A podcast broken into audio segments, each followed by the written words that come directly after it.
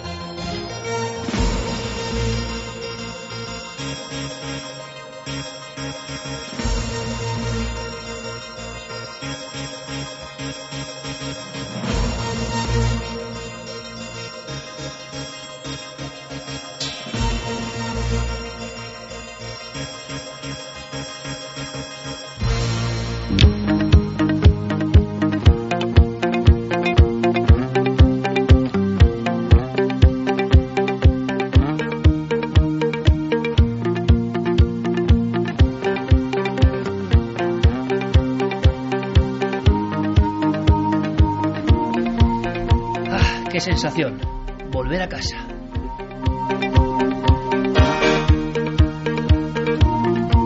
Volver a casa y además sentir que, que ese afecto milenario no ha dejado de acompañarnos en ningún momento de este largo y cálido verano.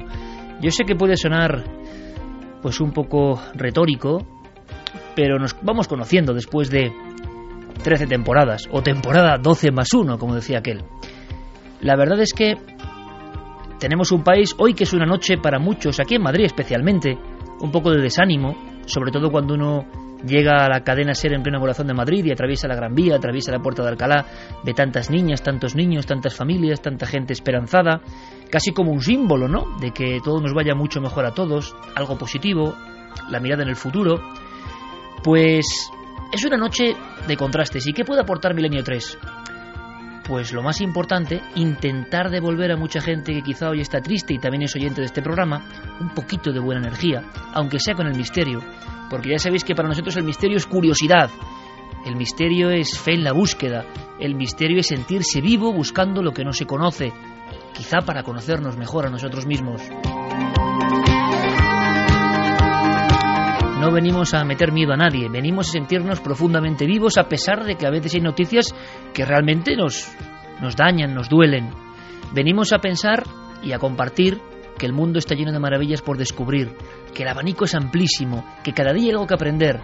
Esa es la filosofía milenaria y esa, durante todo el verano, a todo el equipo, a todo el equipo, nos la habéis hecho sentir muy cerca, de una forma muy afectiva, de una forma muy sincera, Así que esta noche solo podemos trabajar, olvidarnos un poco de lo que ha pasado, porque para Madrid ha sido un poco de palo.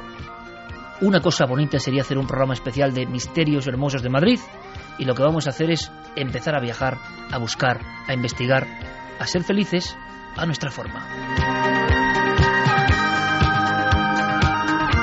Y además es que ha habido detalles, lo contaremos, ha habido detalles tan bonitos que se resumen ¿no? de una forma gráfica en escenas que le voy a pedir a los compañeros que ya están aquí con nosotros. Es como volver a la hoguera, volver a la vieja hoguera del chamán, volver a la cueva paleolítica donde se contaban las viejas historias, volver a la sabana africana donde los exploradores y también los nativos se juntaban a contar las historias eternas. Las historias que no tienen fecha, que están siempre ahí, que siempre seguirán contándose. Las historias que nos reconectan con lo más importante de nuestra propia alma, de nuestra esencia. Ahora mismo notamos, casi físicamente, que miles y miles de personas en toda España, en todo el mundo, van haciendo esas hogueras, van sumergiéndose en esas cuevas de la mente, van reuniéndose, porque el rito iniciático que nos une está a punto de comenzar, y esto es importante, una temporada más. Porque amigos, amigas milenarios, lo increíble es que seguimos aquí, una temporada más. Que el mundo cambia, que el mundo varía. Suenan para algunos tambores de guerra, como decía también decepciones, movimientos en todos los medios. Y nosotros seguimos cerca de un micrófono amarillo, en el estudio 1, junto a un viejo flexo. Y nos sentimos, hablo en nombre de todos, privilegiados, dichosos, muy felices por esta misión. Misión de... Sí, ¿por qué no decirlo? Chamanes del siglo XXI contadores de las cosas que importan?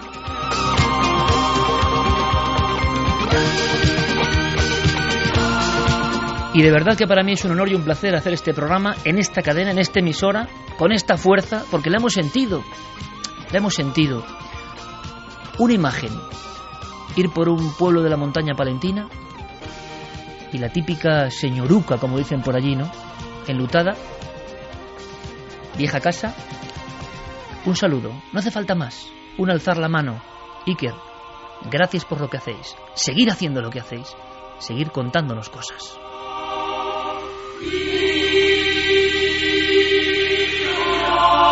Cuando eso se repite constantemente en cualquier rincón de España, cuando uno va por otro punto del sur y le dibujan en el coche un mensaje de afecto, vuelve pronto, somos milenarios, cuando eso se repite una y otra vez, cuando alguien simplemente sin decir siquiera su nombre, con los tobillos metidos en la playa, en la arena, se acerca, no quiere molestar y dice gracias, pero con un sentido tan profundo y tan sincero, uno empieza a tomar conciencia, caramba, ¿de qué estamos haciendo? No sé si mejor o peor, pero desde luego la tribu crece y crece, cada vez más, y nos juntamos en nuestro lugar, en nuestro punto, en la cadena Ser, a la una y media y a cualquier hora, a través de Internet. Es maravillosa la misión, así que lo único que podemos decir es gracias, vamos a intentar un año más, parece mentira, en esta mesa, en este micrófono, estar a vuestra altura.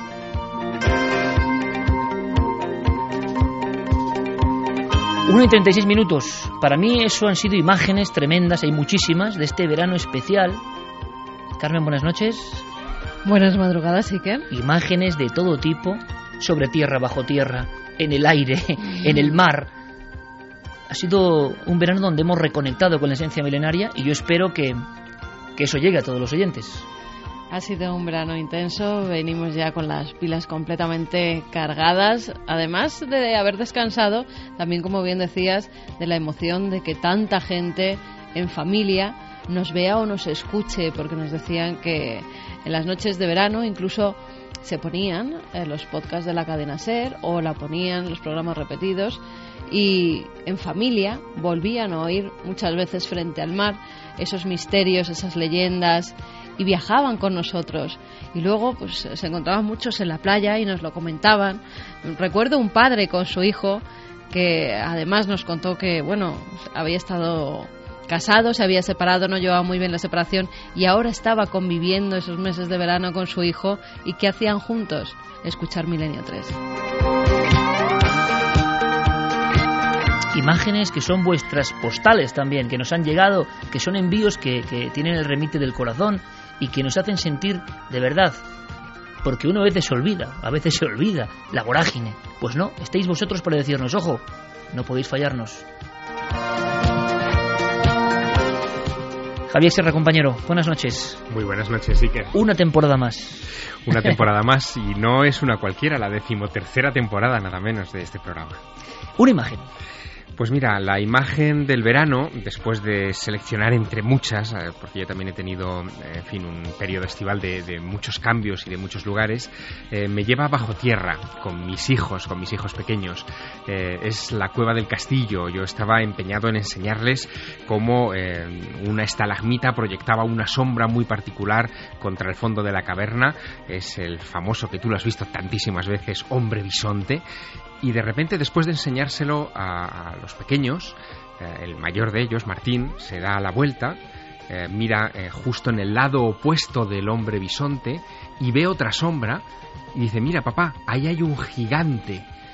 La guía que venía con nosotros dice, es verdad, lo conocemos como el capitán Pescanova, no sabemos lo que es, pero es un gigante de cabeza triangular que sostiene un báculo. Es una sombra nueva que no había visto nunca.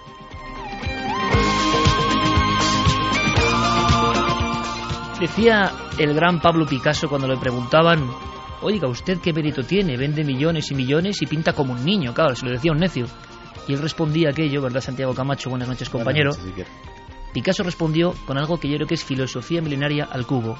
Dice, para pintar como un niño, he tenido que estar aprendiendo toda la vida. Es decir, la mirada del niño, de los hijos de Javier Sierra, de nuestra hija y de vuestros hijos, amigos oyentes, es algo tan mágico, tan real, tan puro, tan auténtico, tan cercano al misterio, que uno empieza a tener la sensación de que la vida cotidiana es lo que nos va separando y poniendo capas y armazones para que no sintamos ese misterio. O sea que tenemos que volver a ser niños todos un poco a través del rito milenario para quizá conocer nuestro auténtico y hondo misterio. Don Santiago Camacho, que sé que tenido un verano revelador, importante. Qué honor estar contigo otra vez en esta mesa, que es la mesa del rito. Pues sí, la verdad es que venimos aquí después de un verano extraño en el que he tenido momentos en los que he podido recuperar un poquito de ese niño y si me preguntabas una imagen, eh, tal vez me quedaría con un momento que eh, dice mucho. Estaba en la playa del Médano, al lado de un sitio que adoraba un personaje que yo personalmente añoro mucho, que era el gran Paco Padrón. Eh, estaba al lado de la montaña roja, de uno de los puntos calientes de, la ufología canaria y española y no estaba haciendo absolutamente nada relacionado con la ufología ni sombra parecida. Estaba tranquilamente mirando el mar, mirando a la gente haciendo surf eh, y sucedió algo. Sucedió algo que me llevó a pensar como un momento de plenitud, una simple reflexión mirando el mar puede cambiar una vida. La mía está cambiando y espero que para bien.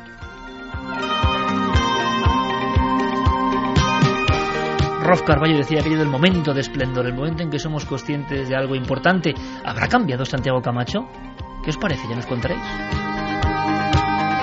Eh, muchos dirán, esperamos que no, y otros, esperamos que sí. Don Jeremy Martínez, capitán eh, de la nave a los mandos, siempre tan importantes. Quiero acordarme además de todas las voces de la cadena SER, hoy con nuestro entrañable Julio López, o Primitivo Rojas, o Carlos Cala, o tantos otros. Las voces de este programa, nuestro abrazo, porque entre todos, técnicos, voces, sonidos y nosotros, hacemos este conjuro extraño todas las madrugadas de los sábados en la SER desde hace 13 años. A los más jóvenes vamos a pedirles incluso una sorpresa. Javier Pérez Campos, compañero, buenas noches. Muy buenas noches, Iker. Yo sé que tienes sorpresa preparada y me gustaría que la lanzases rápidamente pues como una moneda al aire, porque el título de lo que va a ser una sección en la que invitamos a todos a la tercera hora ya dice mucho. Sí, ese título es Días de Pánico y el título ha costado ¿no? en, salir adelante, pero sí que eh, la idea surgió precisamente también este verano cuando hablando con un viejo amigo, de repente me cuenta una de esas historias increíbles, una de esas historias ante lo imposible que parecen eh, salidas de una novela de ciencia ficción y que sin embargo tuvieron en jaque a todo un pueblo también en torno a ese misterio. Y se me ocurrió, ¿por qué no acudir a la hemeroteca, ese lugar tan injustamente olvidado, y rescatar esas historias que poco a poco se han ido perdiendo entre el polvo y otras novedades, ¿no? que nos van casi eh, haciendo vivir aceleradamente. ¿Por qué no volver a esos momentos en los que en nuestra geografía se vivieron episodios de pánico colectivo, familias encerradas en sus casas por miedo a salir a la calle y, por supuesto, incluso batidas escopeta en mano para salir a cazar lo imposible? ¿Cómo va a ocurrir esta noche? Rápidamente, aunque sea un esbozo, presentamos a todo el equipo, o a casi todo. Diego Marañón, compañero, buenas noches. Muy buenas noches, Iker, ¿qué tal? Bueno, pues un honor estar contigo esta temporada, temporada 12 más 1, podemos decir, a partir de ahora. Y tienes preparada una de las secciones que más nos va a hacer aprender. Podemos incluso reírnos, quién sabe. Sorprendernos mucho, desde luego, Diego. Seguro que sí, porque llevamos ya muchos años, Iker, en, en la SER, compartiendo momentos de radio con un montón de gente muy distinta. Eh, cada uno, bueno, pues se podría decir que de su padre y de su madre, a todos les une Milenio 3, pero cada uno tiene su propia visión de la realidad y de, y de lo que nos rodea, ¿no? También de lo trascendente.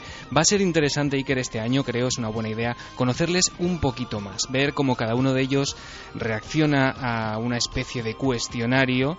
Eh, al final, en la recta final del programa, en la tercera hora, si quieres lo vemos. Y eh, bueno, te digo cuatro palabras que van a definir esa sección. Uno de los nuestros. Una cosa importante. Bueno, ahora damos vías de contacto y una porque va a haber una sección que es un poco Milenio 3 Responde. ¿eh? Eh, una sección que no es, digamos, los mensajes cotidianos que en tiempo real, que ya están abiertos, ¿no? Carmen, Mm, directamente. Como siempre, sí. Además, la gente ya nos está dando la bienvenida. Gracias, gracias a todos. Estaban todos esperando en las diversas vías de contacto a través de Facebook, de Twitter, de Google Algunos Plus. con inquietud, que no lo entiendo, pero Guillermo Mulén ha hecho una gran campaña diciendo que volvíamos, ¿no? Incluso Diego Marañón con Bueno, un pero como a cuento ti de te da la vena de vez en cuando Sí, y no, no. dos días antes de empezar dices que no empezamos, pues ya la gente no sabe qué pensar. Con lo cual, sí, estamos aquí. Milenio3 con número arroba cadenaser.com es nuestro buzón de correo electrónico y allí que es donde van a poder dejar esas preguntas. Si quieres, explica de qué va a ir esa sección para que ya desde ya mismo vayan dejando las cuestiones que quieran. Perfecto, porque va a ser Javier Pérez Campos eh, el hombre encargado de, mm, cribar, ¿no? De, de buscar vuestras preguntas. Queremos sobre todo casos, historias, leyendas que os interesen, casos que queréis preguntarnos por ellos, personajes quizá, algo muy concreto que os interese del mundo del misterio. No hablamos de lo que ocurra cada noche con las circunstancias normales, de los temas ceñidos a la actualidad. La actualidad va a ser fundamental. Pero ¿qué caso os gustaría recordar? ¿De qué no hemos hablado? ¿Qué nos pedís? ¿Qué queréis saber? Javi, cada semana buscaremos esas preguntas especiales a milenio3 con número arroba cadenaser.com, buzón abierto ya por supuesto, y aprenderemos todos, porque entre nosotros mismos, en esa tercera hora, intentaremos resolver, ¿no? Sí, además, a lo largo de 13 temporadas han sido muchos los casos que hemos tocado, las voces a las que le hemos dado voz, valga la redundancia, narrando sus, propias experiencias, los libros que hemos comentado y que a lo mejor algún oyente quiere que le recordemos o que alguien le recomiende un libro, pues todas esas preguntas las pueden enviar a milenio3 Nosotros nos pondremos en contacto con los oyentes y serán ellos quienes puedan hacer la pregunta pues al colaborador o a la persona que ellos crean correspondiente. Fermín Agustí, compañero, ahí dentro, junto a Yuri Martínez. Buenas noches. Buenas noches, Iker. Bueno, tú muy atento, imagino también a todo el impacto que ya es fundamental al otro lado del micrófono, ¿no? En las redes. Efectivamente, el año pasado ya pudimos comprobar eh, cómo era el gran poder que tenía Twitter, Facebook. Yo creo que este año no podemos perder de vista porque va a ser muy importante y va a influir mucho también dentro del programa. Fermín, pues te lo digo, es un honor estar contigo una temporada más en la nave radiofónica del misterio. Queda algún otro personaje fundamental, pero aparecerá a la última hora. Aparecerá a la última hora y con mucho arte, como él sabe. Vías de contacto abiertas ya. Claro que sí, vías de contacto nos tienen que buscar Nave del Misterio en Facebook, en Twitter, en Google Plus y Milenio 3 con número arroba cadenaser.com. Esta noche hay actualidad, hay un montón de cosas, pero ¿por qué no empezamos, os parece, chicos? Voy a abrir mi cuaderno de campo y lo voy a hacer, o sea, textualmente, o sea, lo estáis viendo, literalmente, para contar unas histo- historias eternas, pero que han ocurrido hace muy poco, ¿os parece? Y luego debatimos, nos marchamos, como no, bajo tierra, a una cosa remota y a la vez moderna, actual, acaba de descubrirse. Un sonido. Una voz. Una investigación. Milenio 3. Iker Jiménez. Cadena Ser.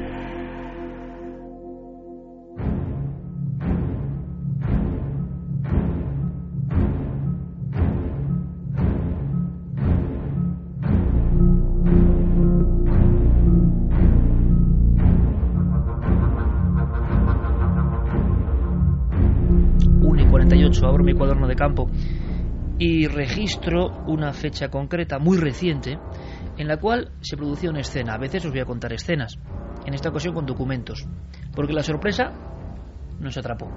Estábamos comiendo con Roberto Ontañón. Roberto Ontañón, que ha participado varias veces en Milenio 3, es ni más ni menos que el director de Cuevas Prehistóricas de Cantabria, aparte de ser un prehistorador y arqueólogo de máximo prestigio mundial. Y un buen amigo. Además es un amigo que yo creo que ha ido abriendo sus perspectivas, ¿no? A pesar de no dejar nunca de ser riguroso y científico, se ido dando cuenta de que pasan muchas cosas. Y claro, él es el director de Cuevas de Cantabria, y es que en las Cuevas de Cantabria, Javier Sierra se ha referido a ellas en una escena del verano, y no es por casualidad, han pasado demasiadas cosas misteriosas durante mucho tiempo. Pero esta superaba cualquier perspectiva. La escena es muy rápida. Estábamos en el Marqués, un lugar de Puente Viesgo, mítico. En la mesa un cocido montañés. Creo que Diego Marañón habrá hecho ahora mismo la foto mental. Una comida recia. Ideal después de haber pateado y haber descendido a muchas cuevas para volver a enfrentarnos al misterio de los que fuimos hace milenios. Y resulta que yo le pregunté a Roberto Ontañón, tenía la cuchara en la mano, estaba a punto de meterme esos garbanzos en el buche, y le dije, ¿qué pasó Roberto con aquellos cuerpos? con aquellos cinco pobres desgraciados que aparecieron dentro de una cueva. Uno de ellos tenía un cinturón visigótico, que siempre pensamos, cuando los filmamos en su día, en la tenebrosa cueva de la Garma, que eran buscadores de un tesoro, pero estaban extrañamente colocados. Evidentemente, ante el gran Chema Ceballos, quizá el hombre que más sabe de prehistoria de Cantabria y que más la ha vivido, y Roberto Antañón, Carmen y yo los cuatro ahí, yo no esperaba una respuesta como la que escuché. Un término. Y claro, la cuchara no llegó a la boca, volvió al plato. Y los ojos míos sí que eran platos. Dije, ¿cómo? ¿Has dicho revenants? ¿Retornados? ¿Vampiros? ¿Qué tenía que ver ese término con las cuevas de Cantabria, el arte? Resulta que en estas mismas fechas hemos ido recibiendo, casi con cuentagotas, noticias del centro de Europa, donde nos hablan de los ritos a los vampiros, las estacas en el pecho, las bocas con una piedra, muertos que por algún motivo eran maldecidos, quizá porque tenían un poder especial. Y hemos creído, porque somos así, que ahí está el terrible y tenebroso mito del no muerto que regresa. Pero esta noche, y yo creo que no es poca cosa, vais a comprender, y yo no sé si ponerlo de exclusiva o no, que quizá los primeros vampiros, los primeros esqueletos de vampiros de retornados están, sí, en España. A Roberto Montañón le quise preguntar un poco más. ¿Cómo, cómo? He escuchado mal. Yo recuerdo unos esqueletos. Nos sobrecogieron. Estaban en la zona más profunda. Había que descender rapelando por dos túneles de más de 100 metros de caída libre. ¿Quién había bajado aquellos cuerpos? En aquel momento, sin saber yo nada, sigo sin saberlo, pero desde mi ignorancia me llamó la atención que habían sido rodeados por estalactitas. Había una colocación rara.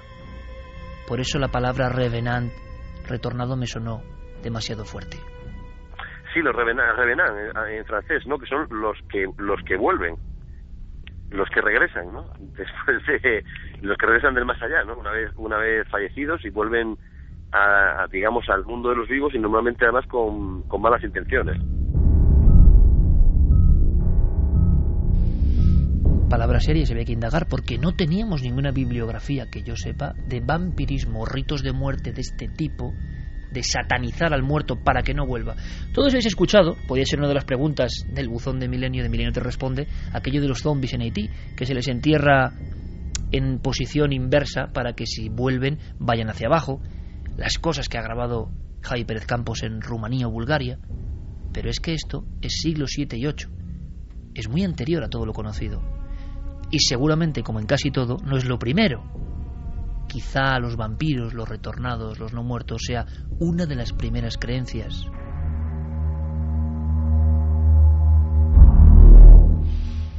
Lo siguiente que me dijo Roberto Ontañón es que alguien, alguien pacientemente, esto es muy de novela también, se había asegurado de hacer una tesis, un trabajo sobre esos cuerpos en concreto. Para él no había duda. Revenants, no muertos, ritos concretos de muerte elaborados en el siglo VII o VIII. Cuerpos dejados ahí por algo, en esas cuevas donde al mismo tiempo, de alguna forma, nace el arte. La Garma, una cueva con pinturas prodigiosas. Una cueva donde entramos, imaginar nuestra emoción, fuimos la primera cámara en entrar y a grabar y todo estaba intacto. Se derrumbó una de las entradas y se encontró algo que es increíble, que es una cueva prehistórica tal y como quedó. Pero había unos cuerpos que no casaban con nada. Ese hombre, José Ángel Hierro Gárate, ¿lo imagináis? Un arqueólogo como un CSI de la historia, destinado a investigar pacientemente, en la oscuridad de alguna forma, qué pasa con esos cuerpos. Tienen algún detalle, ¿verdad?, para hablar de todo esto. Escuchamos. Sabes que son tres muertos según bajas la cima y luego hay otros dos más al interior. Están fechados todos por carbono 14 en torno al los dos, los dos más interiores en torno a mediados, la segunda mitad del siglo VII y los otros tres en el siglo VIII y todos tienen la característica, digamos, llamativa de que parece que sus cabezas han sido aplastadas. Esto es como un poco el juego del Cluedo, ¿eh? y lo proponemos. Yo quiero que imaginéis posibilidades. Una cueva que, un pequeño detalle, Carmen, para entrar en la zona profunda pasa algo raro, ¿verdad? que desde luego a una mujer no se le pasa de largo. Mm. Tiene que ver con un aspecto de la fisionomía. Sí, para entrar en la cueva de la Garma, además, bueno, nos, nos fijamos perfectamente porque no es fácil, es una entrada bastante angosta y lo primero que tienes que hacer es meter la cabeza, después uno de los hombros, girarte un poco, meter el otro y por fin sale todo el cuerpo. Es el mismo gesto que hacen los ginecólogos cuando eh, sacan al bebé del vientre de la mujer. Es como entrar o salir del útero.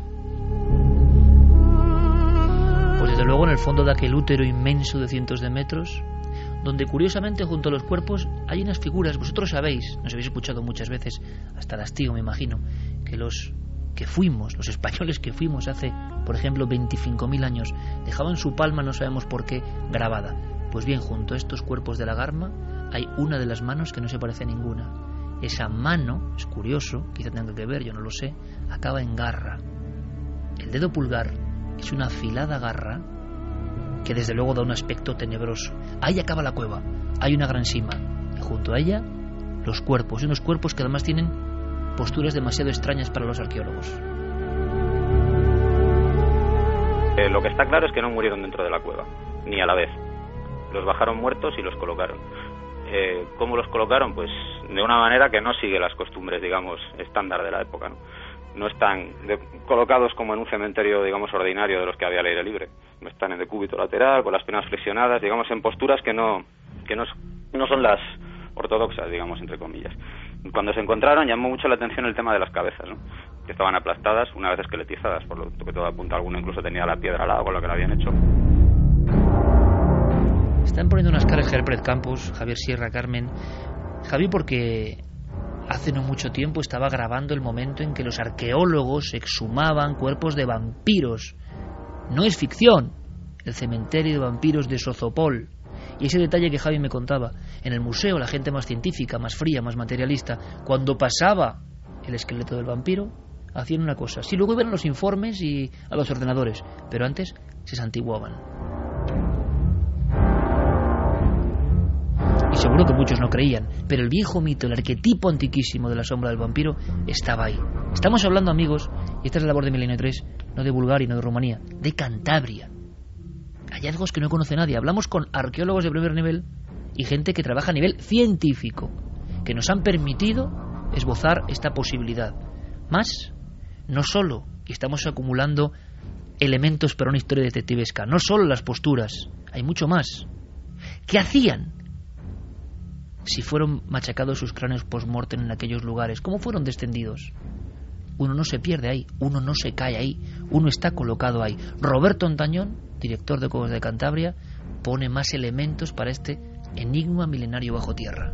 Todo es bastante alucinante porque, digamos que el acceso, tú lo conoces, el acceso, o sea, el, la localización de estos cuerpos en una cueva no es una cueva digamos, con un acceso fácil, un acceso evidente.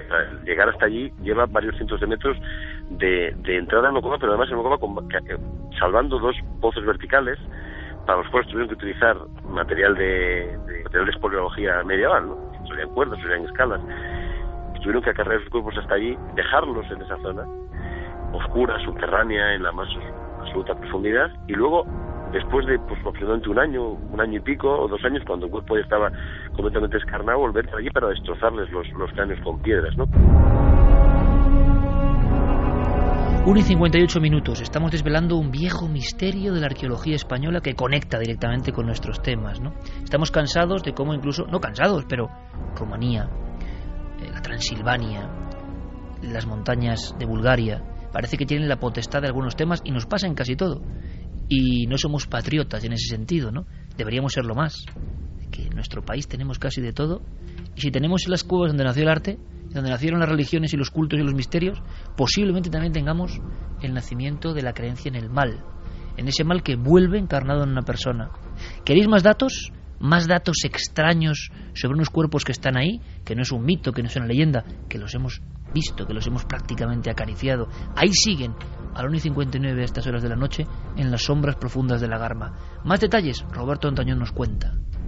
Normalmente los, los, los enterramientos en las necrópolis medievales eran enterramientos de personas normalmente desnudas sin ningún sin ningún tipo de ajuar acompañante algunos de los de los eh, de las personas de estos jóvenes que fueron enterrados en la Garma fueron enterrados, es lo que se llama eh, enterramientos vestidos, ¿no? Estaban en llevaban vestimentas, incluso algunos llevaba eh, un cinturón que era un artículo realmente de lujo en aquella época, ¿no? Un cinturón de cuero con remaches de, bronce y con una broche damasquinado que realmente era un, objeto de lujo en aquella época, ¿no?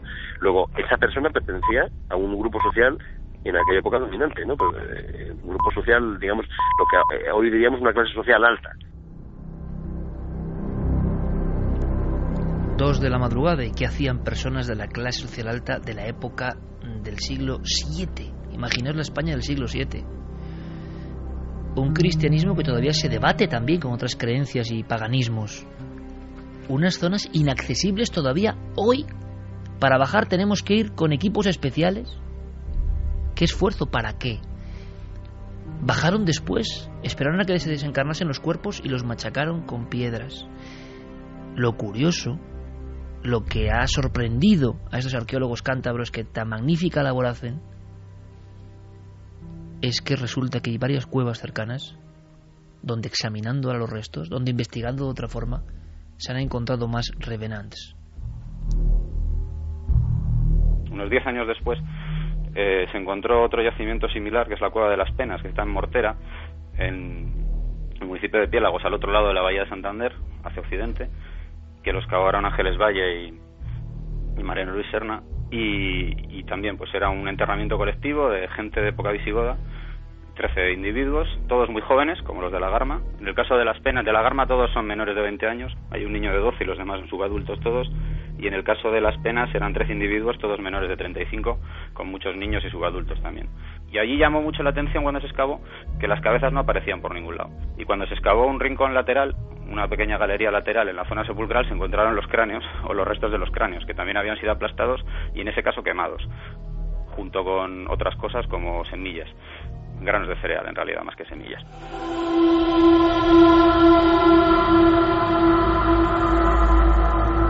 Cuando llega esa noticia de Sozopol, Bulgaria o un nuevo cuerpo en el cementerio checo de Celikovic da la vuelta al mundo.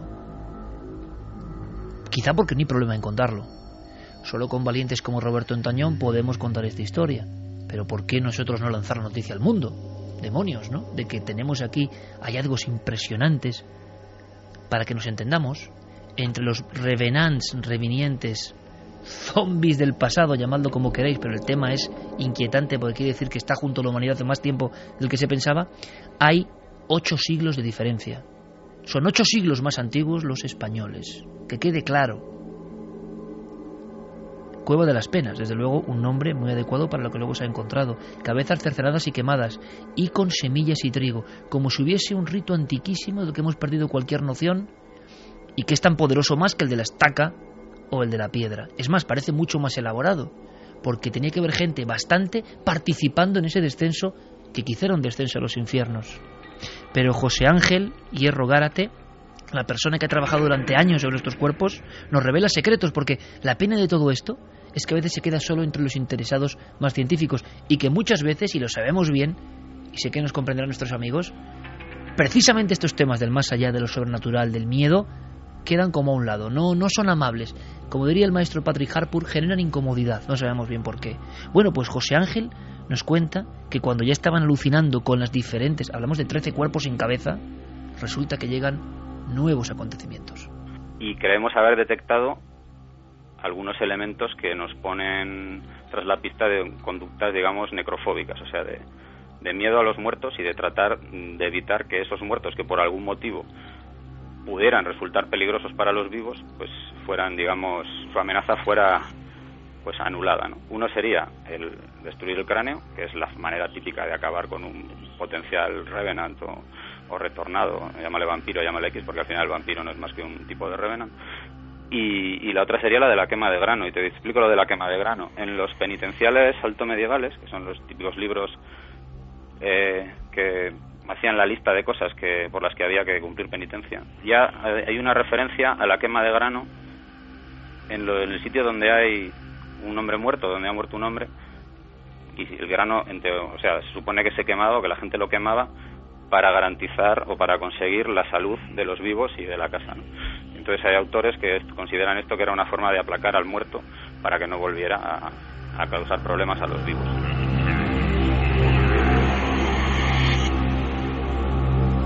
Estamos casi subiendo, ¿verdad, Carmen? De nuevo con las eh, botas y con rapelando, volviendo, regresando, como a veces ocurre en la garma, ¿no? Saliendo de esa vagina de piedra, que todo tiene un significado aunque no lo comprendamos, y dejando allí a los revenants o retornados. Ahora entendéis por qué hablando con estas máximas teorías arqueológicas me quedé con la cuchara a medio camino, ¿no? Retornados, no muertos. Y la sensación una vez más de que las cuevas nos guardan muchísimos secretos. ¿Vosotros qué opináis? Don Javier Pérez Campos, Javier Sierra, Carmen Porter, Santiago Camacho, vampiros en España arqueológicos ocho siglos antes de todo lo que nos cuentan en Centro Europa. No está mal. A mí me ha llamado la atención un detalle concreto que me recuerda un poco a las historias que mm, nos contaban en Sozopol, ¿no? Estos databan efectivamente del siglo XVI, ocho siglos después, pero hay un detalle, como te digo, que cuadra, ¿no? Que me recuerda un poco a esta historia. Hablaban, por ejemplo, de que ese detalle del cinturón eh, hacía pensar en una persona de, de, alto rango, ¿no? Pues en los cuerpos que se encontraron en Sozopol también pensaban que eran personas de alta sociedad porque estaban enterradas precisamente en el ábside de una antigua iglesia. Y esa posición estaba reservada pues para personas importantes, para gente eh, pues eh, de una clase social alta, como decía. Tengo en mis manos un informe publicado por la Diputación Foral de Vizcaya. Eh, es un estudio científico que se titula El uso de las cuevas naturales en Cantabria durante la Antigüedad tardía y los inicios de la Edad Media. Y mm, está hablando este informe mm, bueno, de un número infinito de cuevas en toda esa región donde se han encontrado este tipo de enterramientos. Es, eh, en cualquier caso, sean revenants o no, eso en fin lo demostrarán las siguientes investigaciones, es un tipo de comportamiento funerario que no se había detectado antes. Y esto realmente es muy sorprendente. Eh, desde luego sabemos que son restos medievales, pero lo curioso de este asunto es que muchas de las cuevas donde se han enterrado o se han olvidado o se han sepultado esos cadáveres, esos cadáveres de la época visigótica, son cuevas con arte rupestre. Y ahí surge una pregunta que no tiene solución eh, en los libros de historia. ¿Vieron en la Edad Media nuestros antepasados en esa época ese arte, ese primer arte? ¿Se tropezaron con él? ¿Le dieron alguna interpretación? Hasta ahora sabemos que el arte rupestre solamente entra en los libros de historia a partir del descubrimiento de la cueva de Altamira en 1879. Antes nadie le había prestado atención a eso. No existía realmente. No existía, no hay referencias en códices, no hay documentos que hablen de ese tipo de bisontes o de animales extraordinarios pintados en cuevas. Y sin embargo, estos cuerpos que han sido descendidos deliberadamente, seguramente por equipos de personas con antorchas, tuvieron que haber visto algo. Descendidos o arrojados, porque cuando estás en la garma te das cuenta de que era muy difícil que ellos pudieran acceder a esa cima. Bien podían haber sido, y se planteó en la mesa cuando eh, Oscar, eh, cuando Roberto, perdón, Antañón sacó el tema, eh, que pudieran ser lanzados como si fuera un pacto de sangre, como si fuera un ritual. Luego parece ser que los estudios posteriores la han visto. ¿no? Exactamente, han visto que no, que esa colocación era por algo. Es verdad que estaban alrededor llenos de estalactitas, de estalagmitas que habían arrancado de los techos, de los suelos, y fíjate, además, en un sitio que lleva hacia otro misterio de esa cueva, hacia un lugar que es donde está esa garra de la que hablabas tú antes, donde además los propios arqueólogos escuchaban lamentos, escuchaban gritos extraños y no sabían de dónde provenían. Tal vez son los chillidos, los gritos de esos revenants. Por aquí desvelamos otro pequeño secreto, ¿no? Y sé que no se van a enfadar nuestros amigos, pero evidentemente, oficialmente, pasa un río y el efecto del agua ante una cima hace esas sonoridades. Aunque aquí es como decía eh, William Blake, ¿no? Aquello de voy por un camino y dice con mi ojo eh, de visión normal, vamos a llamarlo así, veo un, un cardo doblándose en el camino, pero con mi ojo interno, llamándose la otra visión, veo un anciano encorvado que me espera, ¿no? Y no sé muy bien qué es de las dos partes es más real. El asunto es que los arqueólogos, diferentes equipos, en esta parte que estamos hablando y que hemos podido visitar, nos han contado, no es exagerar un ápice, que se han aterrorizado porque seguramente por la naturaleza, pero es que los ecos que salían de ahí eran de poner los pelos de punta, había auténticas voces que les hicieron pensar en que ahí nacieron mitos que tenían que ver con las aguas subterráneas, duendes. Pero es justo en este lugar, de alguna forma, pasando por este lugar donde ocurre el asunto de, de esa sobrenaturalidad que sigue estando en algunos lugares que conocemos tampoco. Y fíjate, Iker, antes de que nos contaran eh, lo que ocurrió en la Garma con estos cuerpos, de que nos dieran esa palabra de vampiros o regresados, revenats, eh, unos días antes en Polonia habían encontrado un cementerio también muy extraño, había 44 tumbas, 17 de ellas tenían enterrados vampiros, supuestos vampiros, y con una cosa eh, que en otros lugares no pasaba, no solamente tenían estacas clavadas o hierros clavados en sus cuerpos, sino que las cabezas no estaban en su sitio, habían sido decapitados y muchas de esas cabezas, algunas estaban aplastadas y otras habían sido metidas entre sus piernas, en una de sus manos o encima de un hombro. Todo esto me sugiere una pregunta y un enigma fascinante, porque si fuera solo en Polonia, pero es que a veces, eh, a lo largo de la historia, sobre todo en la antigüedad, entre culturas que no tienen absolutamente nada que ver, que viven en las antípodas una de otra, de repente sucede algo y tienen comportamientos similares ante lo que parece un estímulo similar. En esa misma época, en los primeros tiempos de la edad cristiana, en China estaba eh, expandiéndose el taoísmo. Los sacerdotes taoístas, una de sus misiones era enterrar a los muertos, pero no enterrarlos de cualquier manera. Había determinados muertos que había que enterrarlos bien o regresaban y se hacían complejísimos rituales que mira tú por donde muchos expertos consideran que dieron lugar al feng shui, al feng shui que conocemos actualmente y que procede de esos rituales que buscaban los sacerdotes taoístas para dar descanso a determinados cadáveres. Aquí hay una clave y ahora escucharemos las vuestras rápidamente y enseguida vamos con la máxima actualidad lo que está pasando en Siria y una profecía, anotad bien. Santi, ¿hay una profecía sobre lo de Siria? Hay una profecía, además bíblica, o sea, una profecía que eh, luego leeremos, pero que eh, los que quieran adelantar es el capítulo 17 del libro de Isaías estamos en una época, quizá leyeron esos capítulos los revenantes de la Garma. Estamos hablando de que uno de los cinturones, si veréis qué enigmático, de uno de estos yacimientos, aparece la cruz y esa eh, imagen del cordero, con remaches, ¿no? El cordero junto a la cruz. Eh, por algún sentido hay símbolos que se nos escapan. ¿Y si hubiese sociedades secretas o personas de la antigüedad iniciados que conocían los lugares mágicos, que veían las pinturas rupestres, o que regresaban a ellas o eran regresados, que es lo peor, para alcanzar ahí la muerte por algo. ¿Escuchaban algo las personas antiguas que no estaban contaminadas como nosotros? Si todavía los arqueólogos de hoy, que son personas como nosotros, llegan a tener esas sensaciones que se tienen en algunas cuevas, que os hemos contado muchas veces, ¿cómo sentirían esas sensaciones los exploradores y viajeros del siglo VII? Es decir, quizás sabían muy bien que había lugares donde parecía que uno viajaba a las tinieblas, ¿no? Ahí era el lugar del rito, del sacrificio. Hay otro aspecto que llama mucho la atención de lo que nos ha comentado Roberto Antañón y que creo que merece la pena que lo subrayemos. En la cueva de la Garba se encuentran, además de esos cuerpos y de esos de esa hebilla de cinturón visigótica, eh, rastros de em, grano carbonizado, de granos de, granos de cereal carbonizados. En otras cuevas eh, también se han encontrado esos granos carbonizados que son muy misteriosos. En la cueva de las Penas, en Liencres, en Piélagos, allí se han localizado también. ¿Qué significa eso? Tiene que tener algún sentido. Em, forma parte de un simbolismo, de un rito eh, que es cristiano, pero que no ha trascendido, un rito cristiano secreto eh, de aquel tiempo para acompañar a esos peculiares difuntos.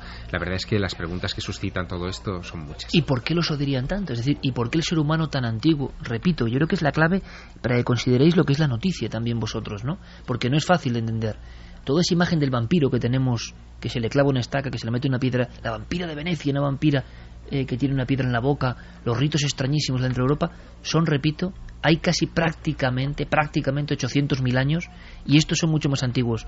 ¿Por qué el miedo al otro? El miedo al vampiro resulta que va a ser mucho más antiguo de lo que pensábamos. El miedo al no muerto retorna en el tiempo, va más atrás en el tiempo y seguramente acabamos ante las primeras culturas de la humanidad con terror a los que vuelven del otro lado. Y sobre todo cómo surge, porque lo natural, y lo vemos en culturas de todo el mundo, desde la propia China hasta nosotros europeos, pasando por los polinesios, por absolutamente cualquiera siente un respeto reverencial. Eh, hacia sus antepasados. Eh, no es un temor, es un culto, es un, es, eh, hay un, auténticas religiones montadas en el culto a los antepasados, como propiamente la religión japonesa. ¿Por qué de repente hay determinados muertos? No todos los muertos. Hay unos determinados muertos que causan espanto y otros no. Estoy pensando ahora mismo, y ahora mismo vamos con las eh, vías de contacto para pasar a la máxima actualidad de esa tercera guerra mundial que algunos afirman que está marcada en ciertas profecías. Yo espero que se equivoquen, es lo que nos faltaba. Pero me estoy imaginando ahora mismo la cueva de la pasiega, que nunca se abre, nunca se ha abierto al público. Estuvimos viendo algunas cosas y en el fondo tiene algo también de túnel de los terrores, ¿no? Según se mire. Estás en mitad de la oscuridad más profunda. Hay que imaginar la oscuridad de aquel tiempo, con una tenue antorcha. Giras una pared hay paredes blancas, impolutas, no han tocado nada, son perfectos lienzos, no han hecho caso. Hay otros lugares inaccesibles, ahí han pintado. Y de repente uno se encuentra una especie de ser medio humano, medio serpiente, la boca abierta con dientes, una especie de cola o de brazo que se eleva al cielo y una especie de cuernos también. El aspecto, cuando el primer sacerdote investigador de la prehistoria, el padre Brühl, se puso frente a él y empezó a dibujarlo, creyó que aquello era la imagen más antigua de un viejo enemigo, el diablo. Y ese con algunos ritos parece que el diablo, la sensación del mal, no es algo que pensemos que han adoptado las religiones para convencernos de una cosa o de la otra, que luego lo han hecho evidentemente, sino que en lo profundo y no esencial del ser humano desde el principio había una identificación con la oscuridad, con la sombra, con el vampiro, con el enigmático surgiendo. Rápidamente, ¿qué piensa nuestra audiencia, Carmen? Pues mira, Miguel López nos dice, para mí la pregunta es que no habrá en España y cuándo se mostrará su debido interés por nuestro patrimonio del misterio. Aarón Rodríguez, Cantabria, un santuario del misterio más ancestral. Me fascinan sus historias. Mari Nieves dice historia pura de España más profunda y oscura. Miguel Ángel, habéis detallado con tanta fuerza descender a la cueva que me he imaginado allí arrastrándome a través de la roca. Gatat dice las cuevas siempre me han dado miedo y ahora más.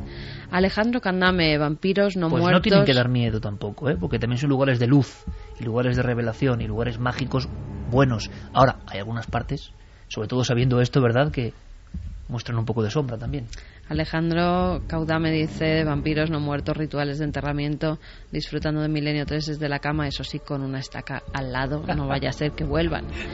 Gresito, el nacimiento del mal se remonta al nacimiento del ser humano.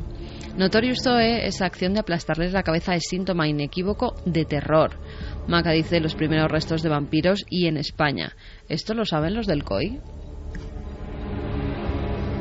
Venga, Santi, que nos lo han puesto ahí votando prácticamente sobre el COI, aunque sea en una frase. ¿Se podría decir algo? Porque está la gente disgustada. ¿Ves? esos mensajes que nos llegan diciendo, bueno, pero Sí, ¿qué hay pasa? varios que se refieren a ¿Qué eso. pasa? Que Madrid, que somos una ciudad donde además nadie es forastero, hombre, una ciudad tan abierta, una ciudad tan maravillosa, tan llena de misterios, se pueden hacer muchos dosieres con el Madrid mágico, ¿no? Y el gran programa del, del maestro Enrique y de Vicente, ese Madrid mágico, mítico, insuperable, ¿no? Y hay quien dice que tendrías que hacer una pequeña, yo no sé si al menos un par de frases, una sección sobre qué, qué se esconde, ¿no? En ese organismo que desde luego, a partir de este momento, para nosotros los madrileños, aunque sea de adopción, ya empieza a sonar un poco mal, ¿no? Y raro. COI.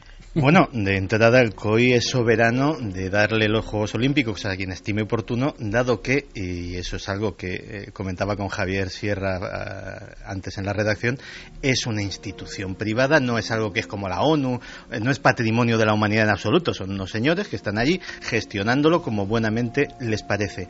Y luego, pues a lo mejor sí habría que recordar que a veces sobre las gestiones del COI y sobre estas cosas de las elecciones de ciudad candidata ha planeado la sombra de la sospecha. Y los que quieran tirar de hemeroteca harían muy bien en acordarse de una cosa que se llamó el escándalo de Salt Lake City. Salt Lake City aspiraba a las Olimpiadas y eh, empezaron a caer unos sobres muy parecidos a esos que han estado tan de actualidad todo este verano pasado. Aquí también había sobrecogedores y eh, eso salpicó a muchísimos miembros del COI. También eh, hubo una ciudad candidata, Nagoya, que eh, se gastó, y también fue, hubo un escándalo tremendo, se gastó 4 millones de dólares solamente en entretener en entretener a los X miembros del Comité Olímpico que fueron allí a ver la ciudad. No se sabe qué tipo de entretenimiento les dieron con 4 millones de dólares. En fin, nos imaginamos que la conspiración planea sobre todo los organismos. Cuando hay humanos de por medio y varios, ya tenemos conspiración. Vamos a hacer una cosa. Quiero que escuchéis Enrique de Vicente, porque esto me deja un poco helado y también es digno de, opinar, ¿vale? A ver, a ver qué está pasando. Yo, menos mal, los tambores de guerra, yo decía, yo creo que se habían pasado un poco. Pero un día escuché a, Enrique de Vicente y a Dragó decir, no, no, la Tercera Guerra Mundial, es que no hay otra salida. Es que va a ocurrir. Hombre, no podéis ser tan agoreros, eso no puede ser, no me lo creo, no. Y se empieza a hablar de una profecía. En estos días se empieza a hablar de una profecía que contaba lo que está pasando ahora. ¿Será como tantas otras profecías o no? Bueno, va a ser debate, ¿no? Escuchamos Enrique, vamos allá. Para que nos hagamos una idea, que en Irán hay cientos de miles de personas que llevan años preparándose para este momento, que ellos ven como el comienzo de las guerras del anticristo. Le dan una duración.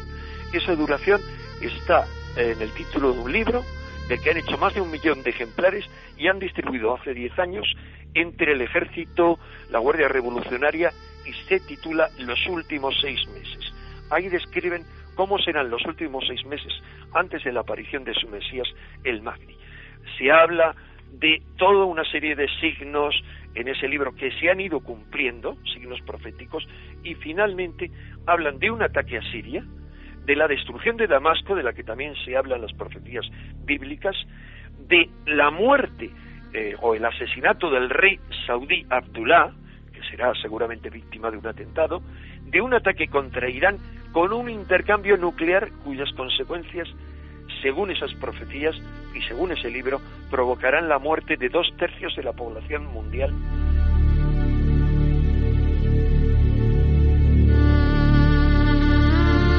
Dos y veintiún minutos. Eh, Santiago Camacho, ¿cuál es la profecía bíblica que habla de esto? Pues dicen los tres primeros versículos del libro de Isaías, capítulo 17.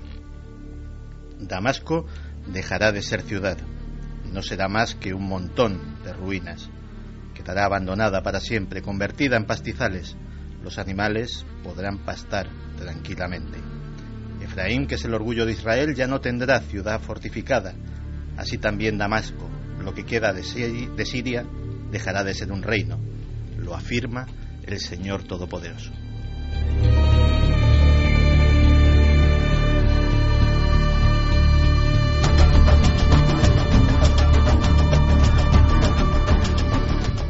confieso que no soy experto en estas lides. ¿Esto qué significa? ¿Qué opináis? ¿Qué se puede aportar? Se aprovechan los acontecimientos y se asusta a la gente, pero claro, esto ahora recorre el mundo a una velocidad que antes era imposible. Asusta también, ¿eh? Pero es una profecía más. ¿Hay algo más? Contadme vosotros, por favor. El gran peligro es que se convierta en una profecía autocumplida, es decir, que a fuerza de... ¿Qué son las profecías autocumplidas? Pues a fuerza de repetirlas y de asumirlas como reales, que finalmente los propios actores que están en liza en estos momentos eh, decidan, eh, en fin, eh, abalanzarse con los unos contra los otros siguiendo este designio que supuestamente está profetizado. cuando hablamos de Siria, por ejemplo, eh, hablamos de un país, eh, de una región del planeta que en época bíblica jugó un papel muy importante. Cuando hablamos de Irán, eh, sucede lo mismo, o del antiguo Irak. todos estos son lugares que aparecen mencionados en las Sagradas Escrituras. Son cuna de la humanidad. Exacto, y que em, siempre que hay un conflicto, siempre lo ocurrió en la Primera Guerra del Golfo, ocurrió en la Segunda y ocurre ahora, siempre encontramos mm, profecías o versículos bíblicos que le son aplicables. Hasta ahora yo no había visto el peligro, es decir, em, se acertaba o se aproximaba más o menos a la cuestión, pero ahora precisamente por la información, por las redes sociales, por la permeabilidad de los soldados y de los dirigentes políticos a este tipo de, fin, de textos, eh, sí que em, se puede percibir ese peligro, el peligro de querer cumplir la profecía.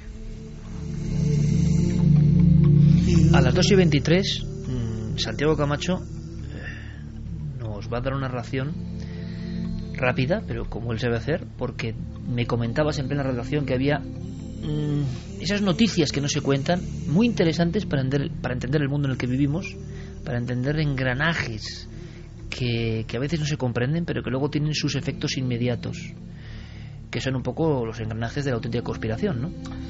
Pues sí, eh, recordemos que eh, todo esto viene a raíz de un presunto ataque con armas químicas que realiza contra la población civil el régimen de Bashar al-Assad, que causa consternación en todo el mundo. Las eh, imágenes las vimos todos en los informativos y que eh, es lo que mueve a Barack Obama para anunciar una intervención, lo que él denomina una intervención puntual. El problema es que, eh, claro, hay muchas cosas en las que no se han pensado. Efectivamente, eh, Bashar al-Assad tiene el segundo mayor arsenal de armas químicas del planeta. Curiosamente, eh, buena parte de esas armas químicas, eh, los elementos para fabricarlas fueron vendidas por empresas del Reino Unido. Es decir, que aquí no, a veces nos rascamos las vestiduras, pero previamente nos hemos beneficiado con eh, ese tráfico inmundo. Las paradojas increíbles del mundo de la guerra y de los mercaderes de la guerra, ¿no? Pues sí. Pero es que están surgiendo muchas, muchas, muchas dudas sobre la autoría, la dimensión y la naturaleza de ese ataque. Hay un colectivo curioso al que sigo hace años que se llaman Veteranos Profesionales de la Inteligencia para la Sensatez. Eh, bajo este título eh, se esconde una asociación. Permíteme, pero solo tú podías seguir ese grupo, ¿eh? pues bajo este título se esconde una asociación, digámoslo así, de, para entendernos, antiguos espías jubilados. Eh, entre ellos, gente de muy alto nivel, sin ir más lejos, un antiguo director de operaciones de la CIA, es decir, eh, personajes eh, que son muy, han tenido cargos de mucha relevancia y saben muchísimo de qué están hablando. Pues estos exmilitares y agentes de inteligencia han enviado una carta a Barack Obama y voy a leer un párrafo que quizá sea interesante.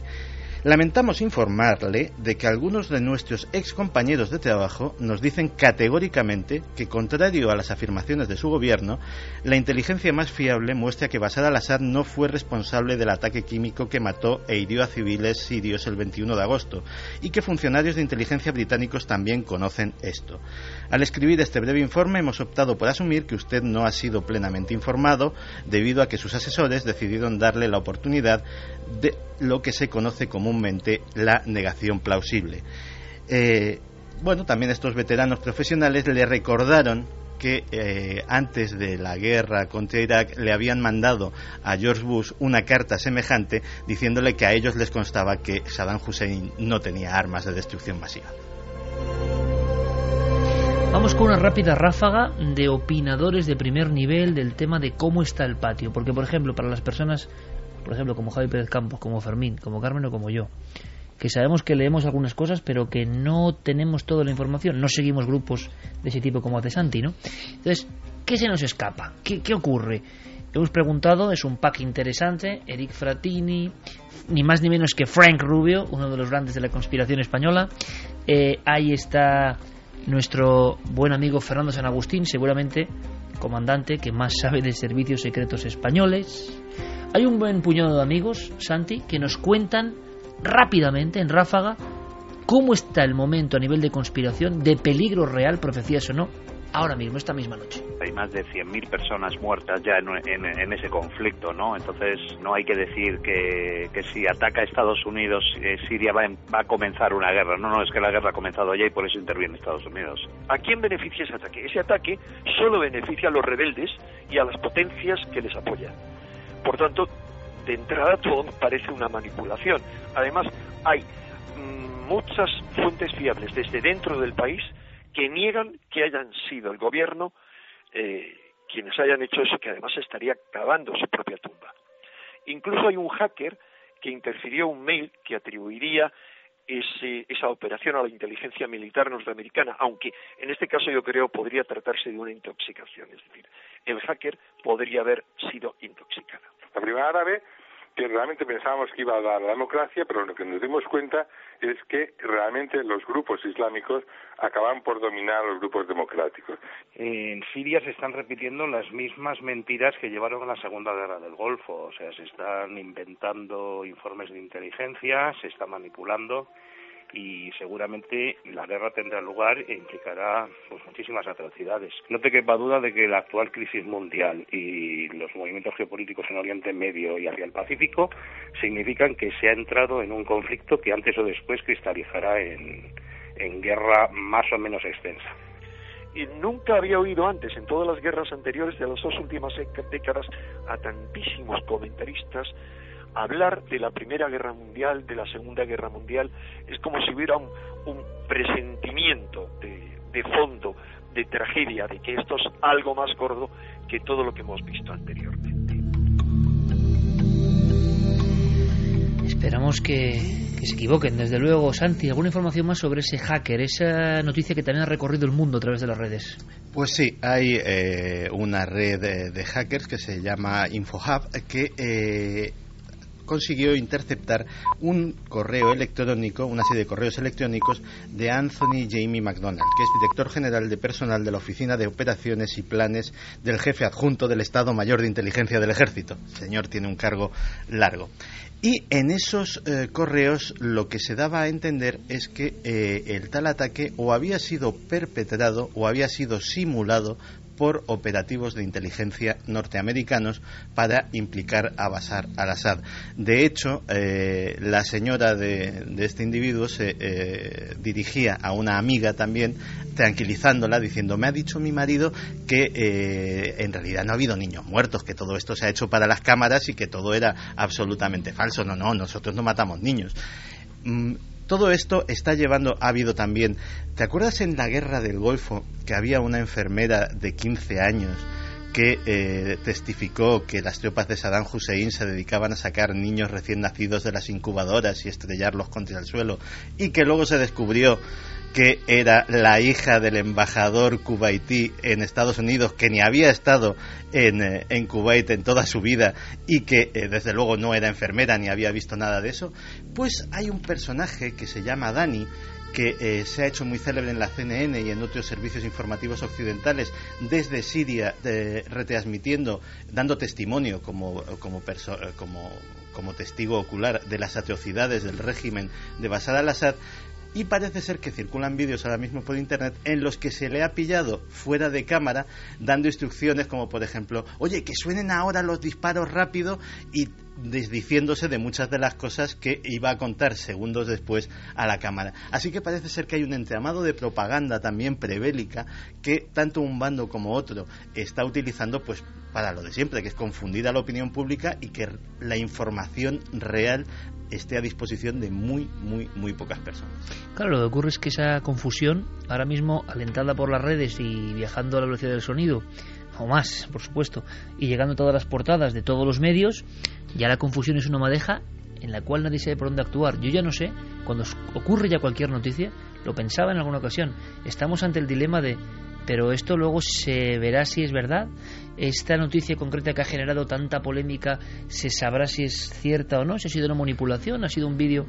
Es que ahora mismo los eh, soldados no solamente se dedican a disparar, eh, eh, se ha introducido un elemento aquí en esta, en, esta reflexión que es el del hacker, ¿no? El, personaje que se introduce en redes, que captura mensajes que no deberían leerse y que puede cambiar el signo. Es otra batalla. Exacto, es otra batalla que se está librando.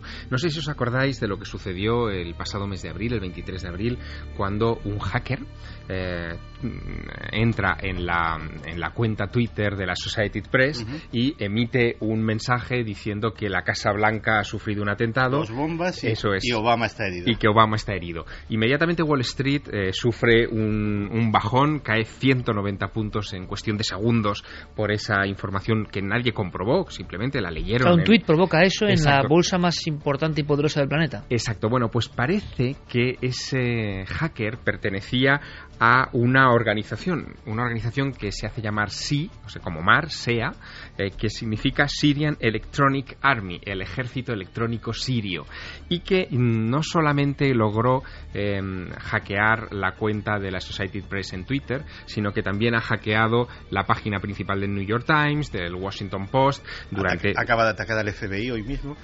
Es decir, que eh, existe un autodenominado ejército electrónico sirio que se está dedicando a atacar, a tergiversar, a cambiar incluso informaciones dentro de páginas web con el fin de crear una desestabilización que desde luego está consiguiendo. Por cierto, hablando de esas desinformaciones, Santi, luego nos das en una ráfaga un mensaje constante que nos llega, ¿verdad, Carmen?, sobre un meteoro, sobre un fenómeno estelar, es curioso también el calado, ¿no? Cuando muchas personas preguntan por lo mismo. Y repito que ya hay un buzón abierto, milenio 3 con número, milenio 3 arroba cadenaser.com, para esa sección nueva que vamos a inaugurar, preguntas del oyente. Ya tenemos para todo el año. Jolín. Milenio 3 responde, ¿no? O sea, tenemos que, Que hacer algo especial. sigan, que sigan Milenio 3, enviando. Milenio 3 responde, a ver qué eliges, Javi, y a ver si esta noche tenemos una pregunta ya. Pero hay una que se repite sobre cierto objeto estelar que dicen que trae algo extraño. Bueno, cuidado con esto, que ya provocó 40 muertos, y no por el objeto en sí, sino por las creencias en Estados Unidos, y además gente de un nivel económico altísimo. La puerta del cielo, quizá los más jóvenes que no recuerden esta historia, ¿verdad Javier? La puerta del cielo. Se mataron esperando algo que venía detrás de un cometa. Sí, sí, y gente con eh, carreras, Año con dinero, 97. año 97. Y ahora está pasando algo parecido en el sentido de que todo el mundo nos pregunta por algo que Santi nos quiere resolver.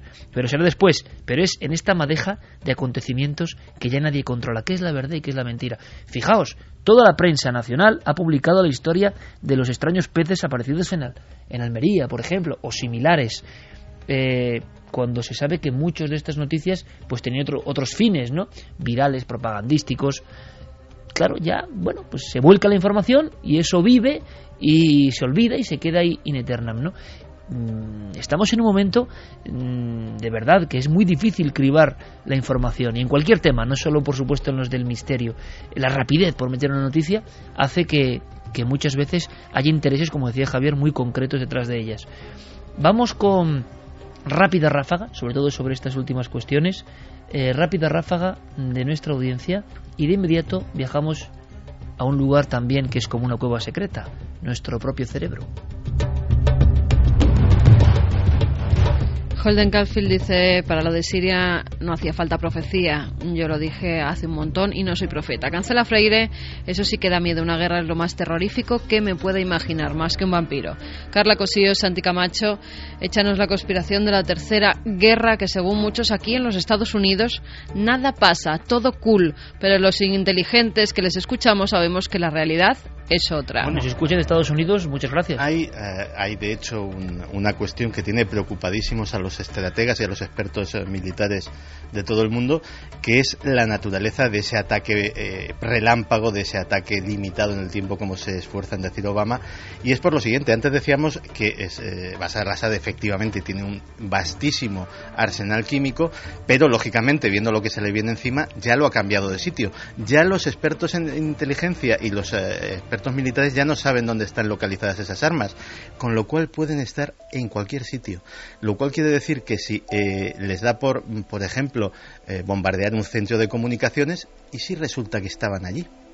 la que se monta a los 50 kilómetros alrededor, si se esparce una nube de gas sarín, de gas mostaza, etcétera, etcétera, por toda la, por toda la región, puede ser de consecuencias imprevisibles y pillar a civiles, a niños, a abuelos, a soldados.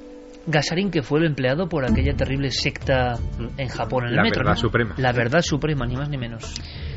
José Tenza nos dice lo de Siria estaba claro, otra guerra más que planificada. Baby Mares, yo vi hace unas semanas un vídeo de los rebeldes sirios muy fuerte.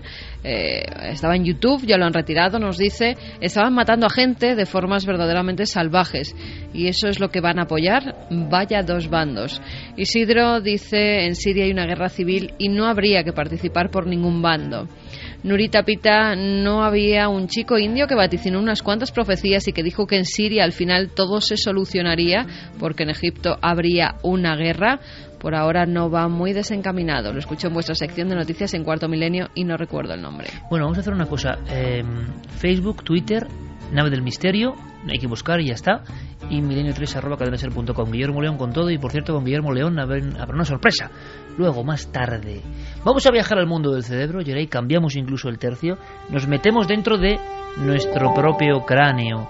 Y eso sigue siendo al final del viaje siempre más fantástico, más increíble, más alucinante, más desconocido. 2 y 38, porque ha habido noticias y tenemos buenos amigos y vosotros lo sabéis, ¿no? Además, amigos que sería para hacer otro programa, como algunos de ellos, como el doctor Gaona, psiquiatra de amplísimo recorrido y prestigio y currículum impresionante, está enloquecido en el buen sentido, ¿eh? Ben- bendita locura para mí, con el mundo del misterio, experimentando, dándose cuenta de que muchas cosas que él mismo negaba, resulta que pasan y le pasan, le han pasado. Es un ejemplo muy interesante. ¿eh? En España no ha habido muchos de científico de la mente que de repente se atreve a indagar y bueno, yo creo que mañana empezamos cuarto milenio. Mañana a las 12 menos cuarto, 12 menos 20, por favor muy atentos, va a ser una temporada de mucha competencia evidentemente, pero creemos que tenemos el mejor menú y una de las cosas, una solo de las novedades que os puedo contar, ese con el doctor Gaona, vamos a hacer un recorrido.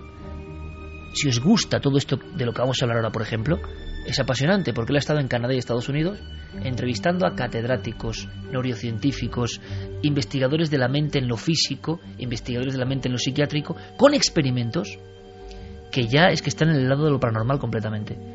Y lo que me decía el doctor Gaona, para resumir, es que allí todo eso que nosotros consideramos tabú, todo eso que muchos, uy, hacen la cruz con los dedos, si les preguntas, bueno, no me vaya a escuchar el catedrático, o no vaya yo a... Resulta que allí se lo toman de lo más normal. Él contaba una experiencia que tuvo, nos lo contará aquí también Gaona, con una presencia, como suena, y uno de los máximos expertos en la materia científicos de Canadá le decía, bueno, pero eso es muy normal. Si eso, ¿verdad que ocurrió así? Y así ya sao. Y ahora no sabía dónde meterse, sí, pero esto, no, no, claro, lo normal, lo normal. Aquí intentamos motivar eso con experimentos. Así que en los límites de la ciencia estamos. Una cosa más física todavía, que, pero que parece mágica, es lo que ha ocurrido. Ha habido un par de noticias, sobre todo una ya tremenda. Estamos en las puertas de la ciencia ficción a nivel del cerebro. Pues sí, que porque por primera vez han logrado conectar dos cerebros a través de lo que conoceríamos como telepatía. Y realmente es que han sido dos científicos de la Universidad de Washington, Andrea Stocco y Rajesh Rao, eh, quienes han logrado conectar sus cerebros a través de Internet. Es muy importante esto. Eh, os cuento cómo es la situación. Rao está observando una pantalla que tiene delante un videojuego. Se imagina activando un botón que es el que hace disparar un cañón en ese videojuego. Esa, esa, señal que su cerebro emite viaja a través de Internet y se conecta con otro casco que tiene el otro científico. Inmediatamente, sin que él pueda hacer nada, su dedo activa la barra espaciadora del ordenador y hace que esa bola del cañón salga impactando en el videojuego. Estamos en el 2013. Los dos cerebros han enviado una señal y han hecho sin saberlo uno ni otro, un trabajo en conjunto. Claro, la gran pregunta es, ¿qué campo se abre? Pensemos en dentro de 50 años. ¿Qué se estará haciendo de cerebro a cerebro? Todo eso en lo que no creían de la telepatía se ha quedado en nada. Se estarán haciendo cosas mucho más importantes, más increíbles. Sí, fíjate, Stocco, que es el, el, científico que recibe la información que le ha enviado su compañero, dice que él lo único que siente es como un tic nervioso, como cuando de repente se nos mueve un dedo sin nosotros ser conscientes ni poder hacer nada, y es por la señal, por la orden que ha recibido del otro científico en su cerebro. Y todo sí. está medido, me imagino, para saber que el impulso es exacto, el momento concreto. La pregunta es, ¿y si en vez de accionar una barra espaciadora aprieta un gatillo? Pues a eso van a contestar luego nuestros. Esa es, nuestros esa es muy buena. Esa es muy buena porque. Es muy de Santi. Eh, no, no, y además, mira, eh, el otro día te lo decía, nos contaba José Manuel Nieves eh, que, eh, por ejemplo, estaba, eh, estaba muy impresionado y estaba muy ilusionado con un proyecto de la NASA para eh, capturar asteroides y poder utilizar sus recursos mineros. Y sé por dónde vas. Y automáticamente, unos días después, ya había quien empezaba a especular con la posibilidad de que dice, bueno, si podemos capturar el eh, asteroide para sacarle recursos mineros, ¿por qué no podemos capturarlo para lanzárselo a, como si fuera una bomba atómica a otro, a otro, a otro país? Siempre esa versión positiva del ser humano que llevamos dentro, ¿no? Uh -huh. Efectivamente. Decir, que ya siempre... que hay un logro, ¿por qué no lo utilizamos contra el otro, no? Y además lo daban como el arma secreta perfecta porque dice, ah, te ha caído un asteroide, yo no he sido. Siempre quedaba la posibilidad de negarlo. Pero la pregunta de Javier es tremenda. Ahora, sepamos más de este experimento uh -huh. concreto que Eso yo es. creo que rebasa cualquier concepto. Sí, porque es la primera vez eh, en la historia que se, ha logrado, que se ha logrado conectar dos cerebros humanos. Siempre había sido eh, humano-rata, cerebro-máquina, pero nunca había sido humano-humano y que además funcionara. Manuel Martín Loeches eh, nos comenta que esa tecnología se lleva utilizando ya desde hace un tiempo. Bueno, Manuel Martín Loeches, que es una de las autoridades mundiales en neurociencia y director de la neurociencia cognitiva de la Complutense de la Carlos III. lo que nos demuestra esta noticia es hasta dónde está llegando la tecnología. Eh, digamos, son herramientas que ya estaban disponibles. Eh, hasta ahora tres eh, herramientas. Por un lado, poder leer la actividad cerebral y traducirla en órdenes cerebrales. Eso es algo que se está haciendo en, en un apartado científico que se llama Brain Computer Interface, que es prácticamente la interacción entre, una, entre un ordenador y un cerebro real. Eh, por otro lado, se está también eh, mezclando la tecnología que puede incidir en la actividad cerebral mediante una estimulación magnética transcraneal, que se llama así, es decir, se puede hacer que el comportamiento de una persona se vea influido por un estímulo magnético que se aplica desde fuera, y entre estas dos tecnologías se ha metido Internet, que tiene esta capacidad hoy día de transmitir una gran cantidad de datos entre lugares remotos de la Tierra. Claro, y otra cuestión. Si esto ya, como decía Manuel Martín Loeches, que tiene estas, y ojalá podamos hacer alguna demostración, estos elementos a nivel militar, Mm. a nivel militar, ¿qué se estará haciendo desde hace tiempo, no? Bueno, hemos preguntado también al doctor Gaona eh, sobre esta noticia que ha dado la vuelta al mundo y como él sabemos que está continuamente probando todo tipo de electrodos, de cascos, activar el cerebro de una parte, de otra, pues eh, le hemos dicho, bueno, pero estos aparatos se conocían, ¿esto cuánto tiempo lleva investigándose y servían para otras cosas? Eh, los MaxTeam son unos aparatos, unos eh, son máquinas que se utilizan para el tratamiento fundamentalmente de la depresión y otro tipo de, cuestiones a nivel neurológico.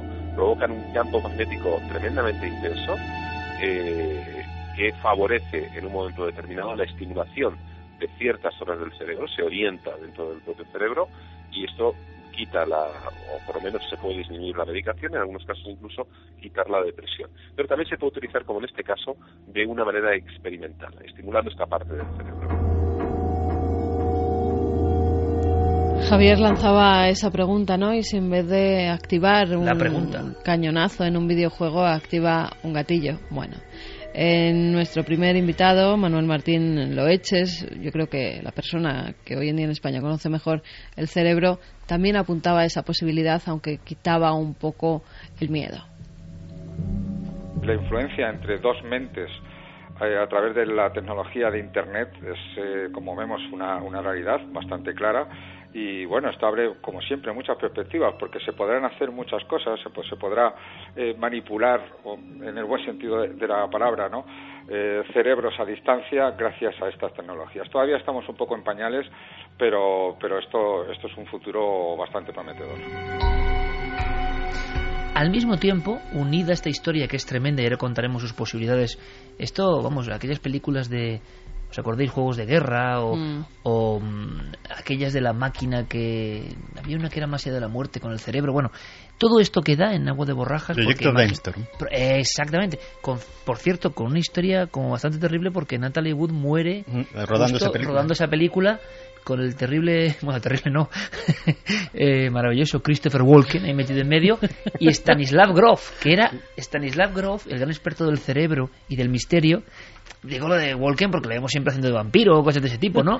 Extraño, estrambótico, extravagante Walken, gran actor. Bueno, pues este, eh, Grof cuenta que en aquella película que se hablaba de el cerebro, sus posibilidades, conexiones a máquinas, todo el mundo perdió un poco la chaveta, pasaron cosas muy raras y Natalie Wood, la, la, la, la bellísima actriz, eh, dicen que ella repetía constantemente, le había venido el presagio, se ha escrito esto, ¿eh? de que iba a morir en unas aguas negras. Tenía mucho miedo al mar desde pequeña, aguas negras. Algo pasa, ¿verdad, Santi?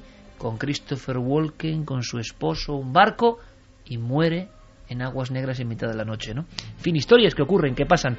Pequeños cerebros, aunque sea más brevemente, también se ha hablado y es una cuestión que no parece eh, entrañar eh, tanto misterio como esta conexión entre cerebros, ¿no? Se ha hablado, se ha dicho, se ha comentado en titulares que han logrado mm, reproducir pequeños cerebros, pero yo, claro, yo pensaba que eran cerebros perfectamente eh, funcionales, ¿no? Pero al final nada, se ha quedado como una especie de, de intentona que puede ser interesante a nivel biológico, pero no lleva a las conclusiones de esta conexión. Conexión, Santi, que como decías nos puede dar claves que ni imaginamos, ¿no? Claro, por ejemplo, yo que tengo una mente maquiavélica, eh, vale, entre dos seres humanos, pues a lo mejor, evidentemente, la fuerza de voluntad puede hacer mucho. Pero hoy sí colocamos de receptor a algo con una mente un poco más frágil, pero también con capacidades humanas. Pongamos un chimpancé, un orangután, y el operador llega a tener la capacidad de controlarlo. Aquello que decían de eres más peligroso que un mono con una pistola, pues a lo mejor eh, empieza a haber en los ejércitos monos con pistolas que puedan llevar a cabo misiones sin arriesgar vidas humanas y que sean teledirigidos a distancia. Yo que sé, estoy especulando no, mucho. No, pero... pero no me parece nada exagerado porque el ser humano tiene esto y mucho más. Por ejemplo, Javier, yo recordaba, y tú eres capaz de hacer una fotografía mucho mejor, una estampa, aunque sea breve, ¿qué pasó? ¿Qué significa puerta del cielo? ¿Por qué tendría que alarmarnos de cara a lo que se está contando ya en la red y con la fuerza de la red que no había en el año 97? Bueno, en 1997 se esperaba el paso de un cometa eh, por las proximidades de la Tierra, el cometa Hale-Bopp, y eh, una mm, agrupación, eh, en fin, vamos a decir sectaria que pensaba que detrás de ese cometa Hale-Bopp venía una nave extraterrestre, aprovechó para reunir a un grupo de sus acólitos en San Diego, en California, y pensando en la posibilidad de proyectarse astralmente hacia esa nave que estaba detrás del cometa, eh, ingirieron unos tóxicos, se suicidaron y se convirtió Además todos el caso... con la misma ropa, con unas zapatillas, es una especie de simbología. Hoy que hablábamos de Ravenants y de simbología, todos de las cavernas a estas mansiones de, de América, ¿no? Todos iban vestidos de la misma manera, con ropa deportiva, con chandals. Eh, yo recuerdo, estoy viéndolo casi, eh, las zapatillas deportivas de una marca americana. ¿O una ola? Exactamente, nuevas, perfectas, a estrenar, todos tumbados plácidamente en literas, terrible. cubiertos por sudarios morados, eh, hasta el punto que se especuló que todos se habían suicidado, menos en el último término quizá el líder que finalmente se acostó, ingirió la misma sustancia. Tuvo y, sus dudas, ¿no? Y, y exactamente, y, y, falleció también para proyectarse hacia más allá del cometa Hale-Bopp. Estamos hablando del año 97.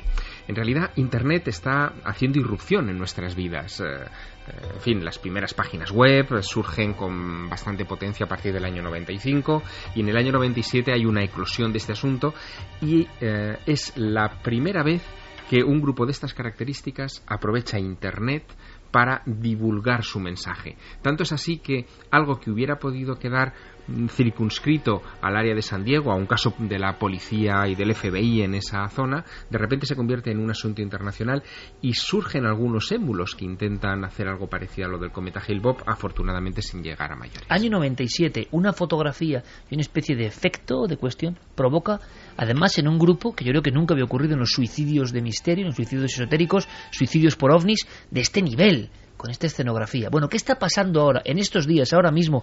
No hacen verdad más que llegarnos de mensajes a las diferentes líneas eh, con un tema cósmico, ¿no? Algo pasa en el cielo y por vez primera, por supuesto, ya Michel Jarre, Cosmos como debe sonar aquí en Milenio 3.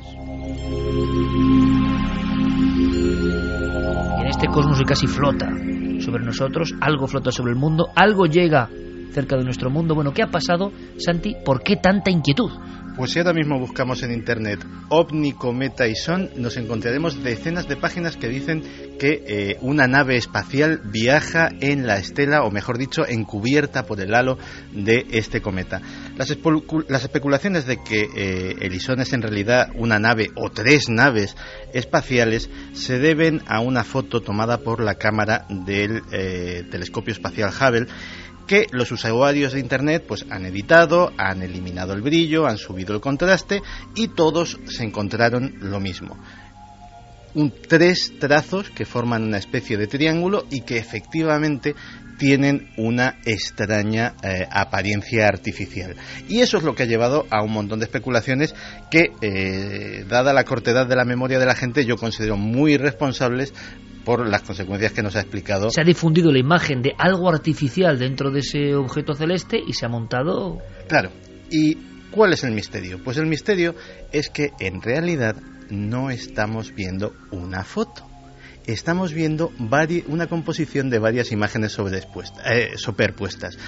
Eh, nos lo va a empezar a explicar y luego yo lo aclararé un poco Alberto Jiménez, director del Observatorio del Castillo de Borovia y gran amigo de este programa lo que está ocurriendo es que se trata de una fotografía, está concretamente, que no es una fotografía habitual de las que saca el Hubble, con seguimiento continuo del, cometa, sino que se trata de una, fotografía un poquito especial que se hizo pues, para darle más espectacular, en, color, con un fondo de estrellas, digamos real, y lo que se trata en realidad son de cinco fotografías. Son los cinco, una composición, cinco fotografías con diferentes filtros fotográficos.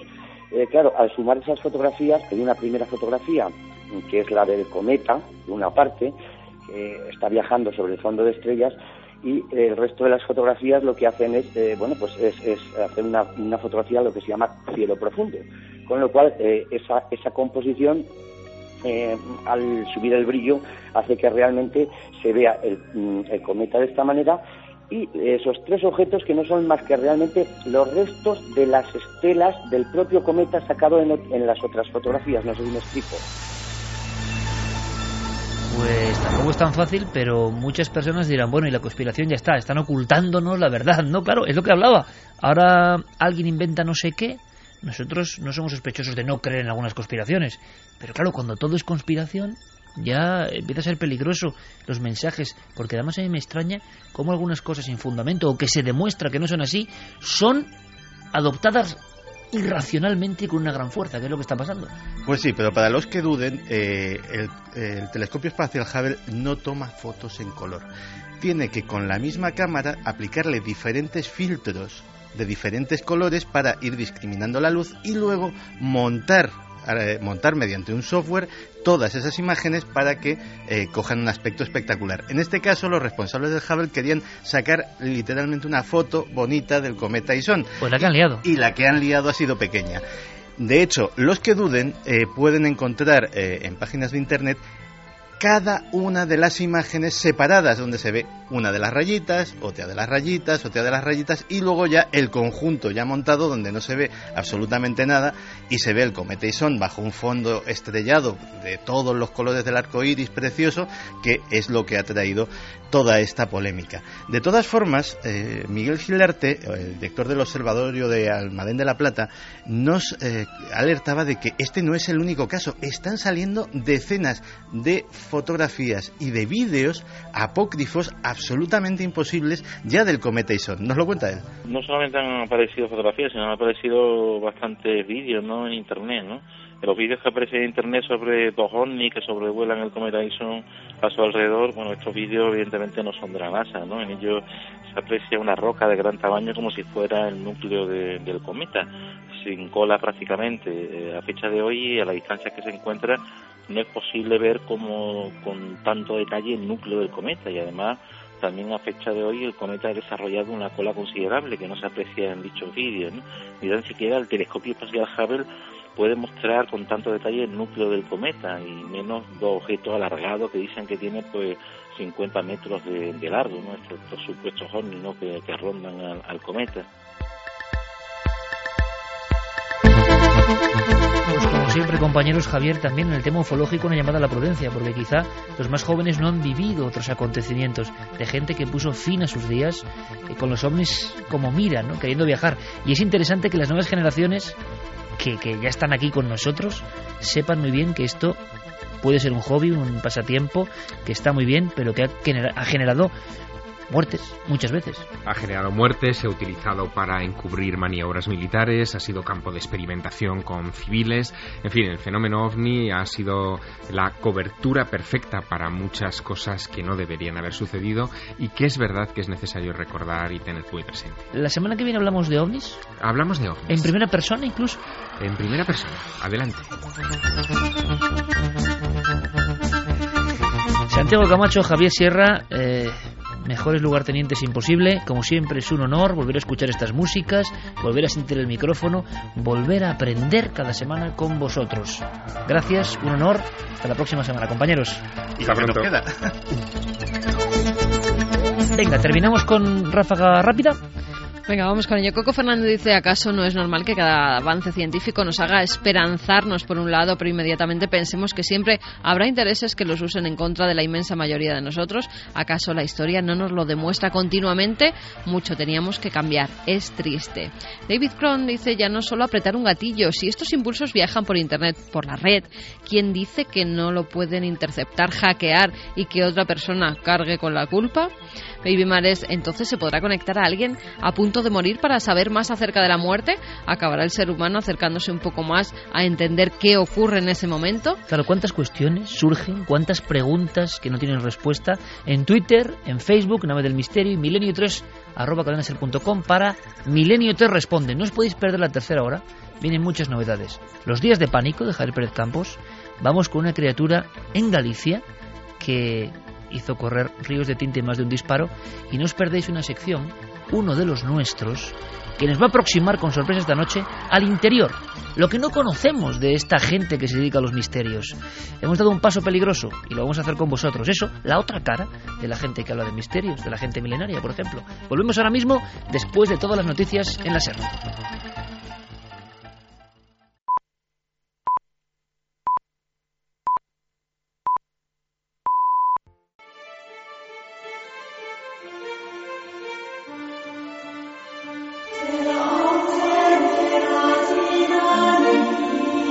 Tres ocho minutos. Le estoy diciendo a Yerey Martínez en este mismo instante, otro clásico, que suene un poquito esto.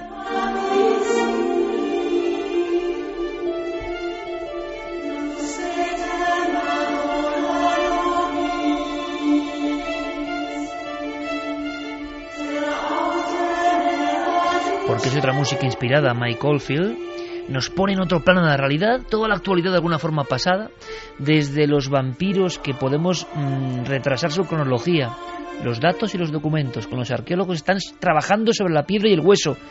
De esto no se conocía nada, ya lo conocéis un poco, a través de Milenio 3.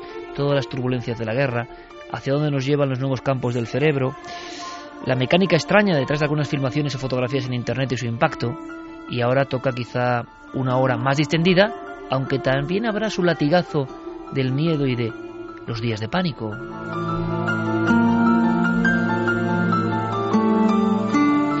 Solo por, por curiosidad, Carmen, milenio 3 con número arroba cadenaser.com. ¿Hay alguna pregunta así, solo por saber, eh, sondeando, ¿no? Más o menos, ¿qué le interesa a nuestro público especialmente? Luego cribará Javier Pérez Campos y si de alguna forma os toca ¿eh? la varita, él es el que va a decir esto, pues saldrá vuestra voz, preguntaréis a, bueno, a todos o a quien queráis o lanzaréis una cuestión que de verdad a vosotros os interesa, elegiremos varias y en la tercera hora iremos haciendo ese milenio y otro responde como mejor sepamos, sobre todo para daros pistas, pautas concretas, algo que os interese. Oye, Iker, oye Javi, oye Carmen, es que este caso yo quiero saber qué libro puedo o dónde tengo que ir para o en qué kilómetro de la carretera, yo qué sé, lo que podamos ofrecer. Muchas veces seguro que bueno, haremos ganando de nuestra ignorancia, ¿no? Pero también a través de todos vosotros llegaremos a pistas y datos, porque aquí todos, todos tenemos derecho a investigar, a buscar. Pero solo por saber así cómo suena, ¿hay algún Pues caso que se repita más que otros? o- Nos preguntaban sobre cosas que yo creo que hasta Santi va a tener que estudiar. Si hay algo de conspiración en una serie de animación llamada Futurama, Ajá. por ejemplo. También eh, nos hablaban de Cortijo Jurado. Sí. ¿Qué, qué ha pasado con Bueno, Cortijo Jurado? Podríamos hablar mucho.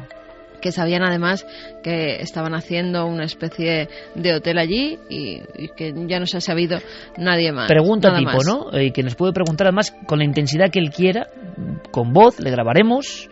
Javi llamará a la persona y grabaremos su voz, su pregunta directa. Cortijo jurado, pues fíjate qué interesante. Hace Sobre humo. 10 años que También bueno, nos humo. preguntaban personajes de humo, ¿qué ha pasado? Venga, Es perfecto, me verdad. encanta, me encanta. Muertes de Jan Slot y Philip Taylor Kramer. Perfecto. En extrañas circunstancias.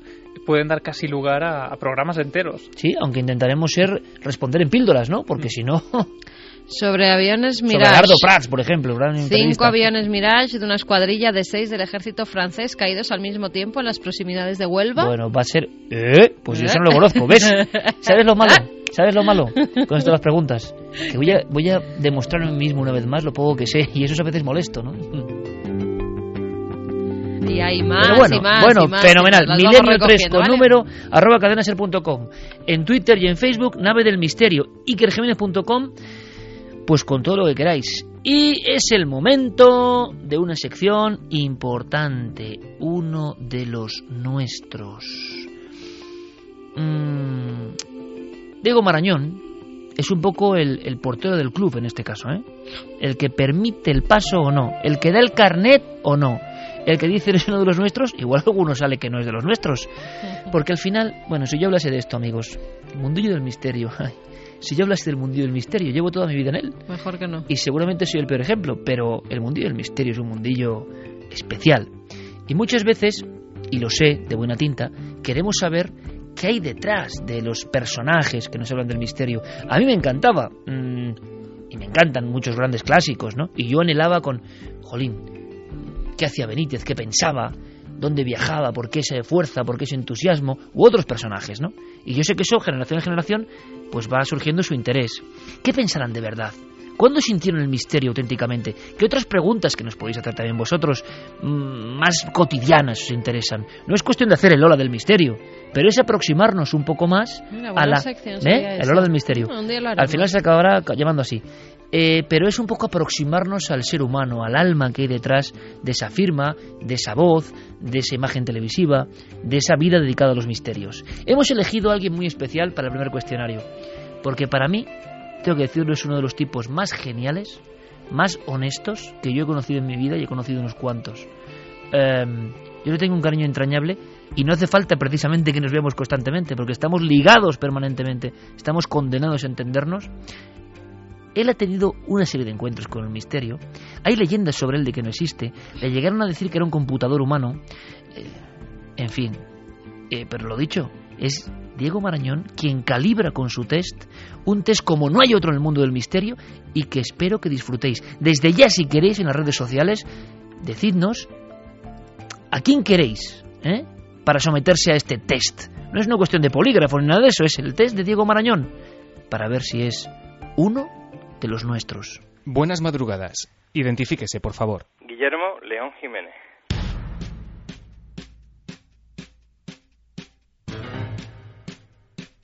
Hay bastante, bastante, y lo voy a llamar de esa manera, de chapuza, en la manera en que nos lo presentaron. Guillermo se ha quedado muy sorprendido. Estamos ante un problema, ¿eh? Que ha habido tormenta sobre Valencina de la Concepción, centro neurálgico de la Sana. Aquello ha debido quedar casi como un solar. Guillermo está aislado completamente. Yo que tenía aquí mis papeles preparados sobre la noticia de los ovnis de Iberia y demás, pues yo me he quedado totalmente ya desconcentrado. has olvidado, yo ni yo mis que valgan. ¿Eligió usted al misterio o el misterio le eligió a usted? Yo creo que a partes iguales. ¿En qué ocasión lo ha sentido más cerca? En una ocasión con el equipo de Cuarto Milenio en una grabación en Cádiz. ¿Cuál es su enigma predilecto? Pues el enigma de los platillos volantes. ¿Y ese lugar mágico al que siempre querría volver? Eh, más que lugar mágico me quedaría con época, alguna época pasada. ¿Somos producto del azar y la evolución o hay algo más? Quiero creer que hay algo más. En su opinión, ¿hemos sido visitados por extraterrestres en el pasado? Yo te diría que, que sí, estoy completamente seguro. ¿Qué hay más allá de la muerte? Pues, depende de cómo lo entendamos. Eh, en la actualidad, entender la muerte sería algo totalmente distinto a como lo han visto los, nuestros antepasados. Hay una huella digital eh, en la actualidad increíble y yo creo que, que la muerte a partir de ahora tendremos que redefinir. ¿Teme la llegada de ese momento? No, ¿Supersticioso? tampoco. Se comenta que Guillermo León no existe. ¿Qué opina usted? Eh, es verdad. ¿Qué es la sana? eh, paso palabra. En nuestros informes, como ha mencionado, consta un extraño episodio ocurrido en el Templo del Sueño de Cádiz. Profundicemos en él. ¿Qué ocurrió? Pues todavía me lo pregunto, la verdad, porque me encontré con algo, viví algo que, que aún no sé exactamente qué fue, pero que a mí inte- interiormente me puso la cabeza, como se suele decir, patas arriba, ¿no? Fue algo, un impacto bastante fuerte. Yo creo que hubo ahí un poco de, de, de apertura de la mente, algo, algo, algo más. ¿Cuál es la foto más extraña que ha recibido para analizar? son tantas y durante tantos años. Eh, mira, me, me acordaba de una fotografía que, que hay que siempre le llama la atención, que es de unas amigas de, de Barcelona, que se ve una, una chica que ellas aseguran que era una amiga fallecida. Este verano, y creo que posiblemente podremos, podremos verlo en esta temporada nueva de Cuarto Milenio, hay una fotografía que le pasaban a, a Javi Pérez Campos en el cual se ve un, una persona que, bueno, hay, su familia identifica con una persona fallecida. Y es ese tipo de fotografías que no sabe uno cómo, cómo coger, ¿no? Son bastante, bastante extrañas. ¿En qué cree Guillermo León? Pues no soy una persona especialmente creyente. Eh, creo sobre todo en el día a día y en el poder de, de, las personas y de, de, la humanidad para manipular su, su realidad diaria. ¿Cuál ha sido el fregado más grande en el que se ha metido? ¿Te parece poco fregado estar semanalmente en Milenio 3 y en Cuarto Milenio? Si piensa en su infancia, la imagen que aparece en su memoria es... Televisor en blanco y negro y Mazinger Z. ¿A quién le encantaría haber conocido? Pues algún personaje histórico, pero ahora mismo no te sabría precisar. ¿A qué tiene miedo?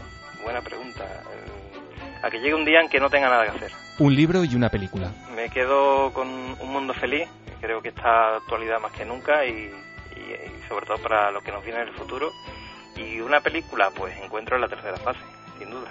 Un pintor y un músico. No tengo predilección por un, por un pintor en concreto.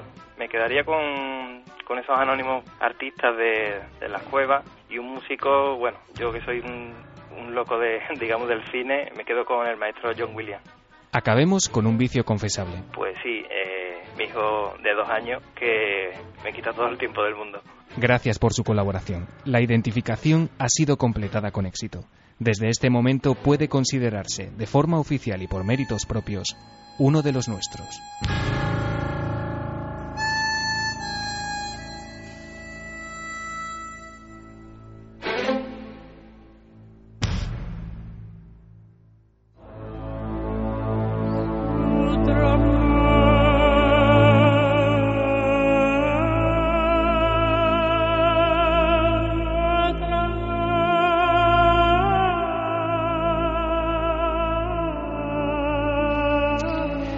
Música que pone Jeremy Martínez ahora y que ha sonado tantas veces en Milenio 3 es Yulunga de Ted Candance y en el fondo es el recuerdo remoto de muchos ritos. Lo he contado mil veces, pero es que no es casualidad que suene ahora. Diego Marañón, compañero. Muy buenas, Iker. Hola otra vez. Eh, nos encanta la sección a todos, a todos. Vamos a aprender cosas, ¿verdad? Vamos a, a saber más. Pero Guillermo León, que es bravo, tiene mucho arte, pues se mantenía y firme. No, no, no, no, no, no, no, Te acabo de contar que vio en ese templo del sueño. Tú has visto que he insistido, ¿eh? Y, no ha habido manera de sacarle exactamente qué es lo que veo. Yo todavía no lo sé, a mí tampoco me lo ha contado. Tú no lo sabes, ¿no? No.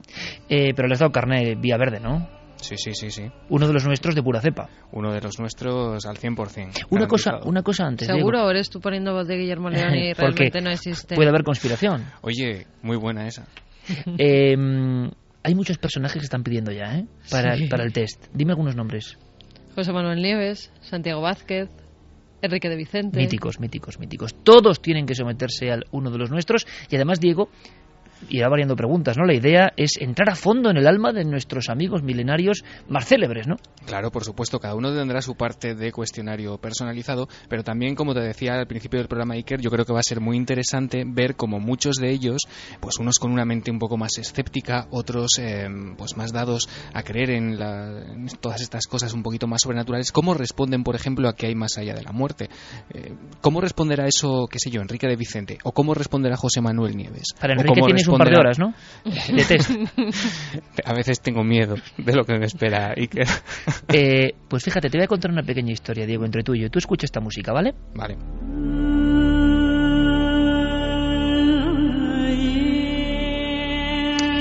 Guillermo León, uno de los nuestros. Buenas noches. No, está, no, no está, es que no existe. veis cómo no Ha oído, existe? ha oído. Directamente se ha teletransportado a otro lugar en la sana. Paso palabra, decía. Buenas noches, amigo. Muy buena madrugada, ¿qué tal? Tú sabes por dónde voy con esta música, ¿verdad? Yo, eh, yo te quiero mucho, pero sabía que ibas a poner Yulunga y me vas a dar la noche. Escucha.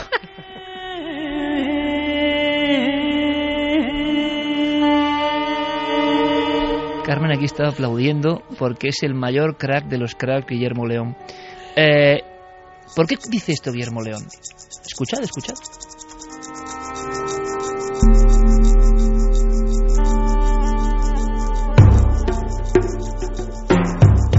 Yo acababa de escuchar esta música, acababa de mm, adoptarla en mi alma.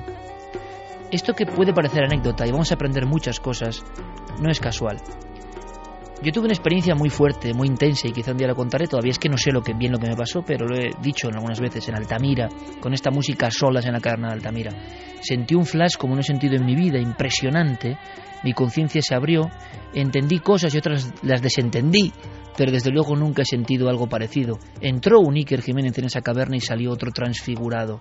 Todavía sigo preguntándome cosas, pero sé que yo he cambiado. Esta música, esta en concreto, me acompañaba, era mi única compañía dentro de la caverna.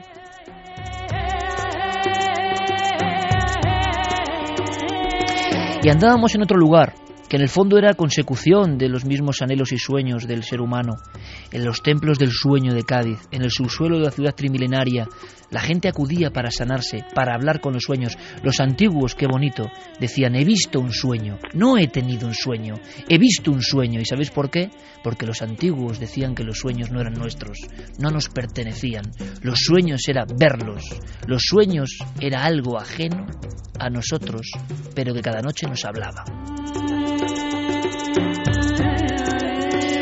Estábamos en el templo del sueño porque había extraños fenómenos en ese lugar, no nos extrañaba, estaba todo el equipo. Allí estaba Guillermo León, nuestro amigo, nuestro querido y entrañable amigo en tantas aventuras. Y yo hice una cosa, dije, Guillermo, ponte estos cascos, escucha Yulunga, vengo impresionado. Guillermo escuchó esta música, pero luego hizo algo, no sé si por error o no, se marchó solo por el subsuelo de Cádiz, por el templo del sueño, por el Asclepeion. Esta música, su única compañía. No estoy mintiendo, ¿verdad, Guillermo? No, no, desde luego. Y, y además eh, lo pensaba contar, que ahí la clave, el culpable fuiste tú en esa, en esa ocasión. Pues en parte me alegro porque fui tu introductor sin quererlo, ¿no? Porque sabíamos que la música no es que uno imagine, qué manía, que el explicacionismo no es que uno ensueñe y con cosas que no existen, es que uno ve mejor lo que está y no se suele ver. La música ayuda a este paso. Y yo sé que es tremendo, pero es que tú en ese templo del sueño, y yo pongo la mano en el fuego por Guillermo como por cada uno de los nuestros, ¿no? Sé muy bien. ¿Tú te acuerdas, Carmen, cómo estaba Guillermo? Sí, ¿Puedes sí, me hacerme una foto? Pues mira, Guillermo yo recuerdo que se fue, no sé todavía por qué. Es verdad que empezó a dar una vuelta él solo. Eh, el resto del equipo estábamos recogiendo Son las catacumbas. cosas. Algunos acabamos de, de grabar algunas entradillas. Estábamos ya ultimando las últimas cosas para la televisión. Y de repente vemos que sale Guillermo completamente pálido. Dice que se ha encontrado con algo que no lo sabe explicar y que quiere salir de ahí, que quiere salir de ahí. Y no volvió a entrar. Y yo esa cara, ese rostro lo reconozco en otros testigos. Es la cara de haber sido impactado por el misterio. ¿Qué te pasó, amigo? Pues yo recuerdo que fue, si no me equivoco, me corregí la segunda noche, la segunda madrugada de que estuvimos allí. Y ya era bastante tarde porque estaba todo el equipo recogiendo y tal.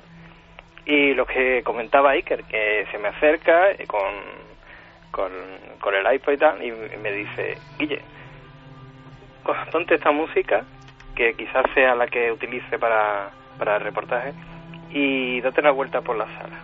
Yo cogí y me di una vuelta por, por aquella sala donde habíamos estado pues esas dos noches grabando, buscando, bueno, aquí pasaban unos extraños fenómenos, una, eh, que inquietaban al dueño de o a la persona que gestiona aquel yacimiento y bueno, ya estábamos prácticamente para irnos, ¿no?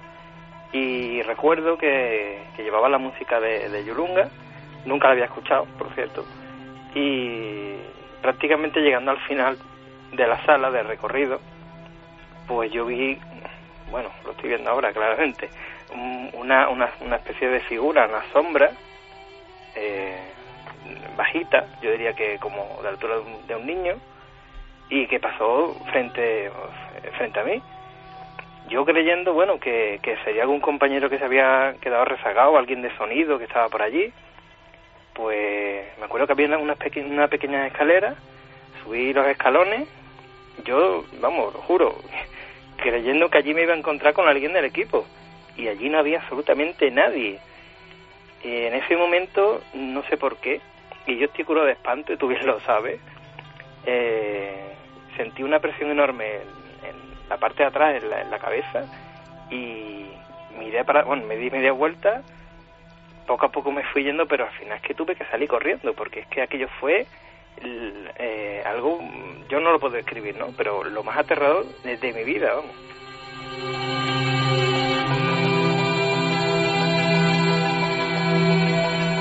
yo no me olvido de ese regreso de mi amigo, ¿eh? de mi compañero Guillermo, transfigurado, transfigurado, transformado.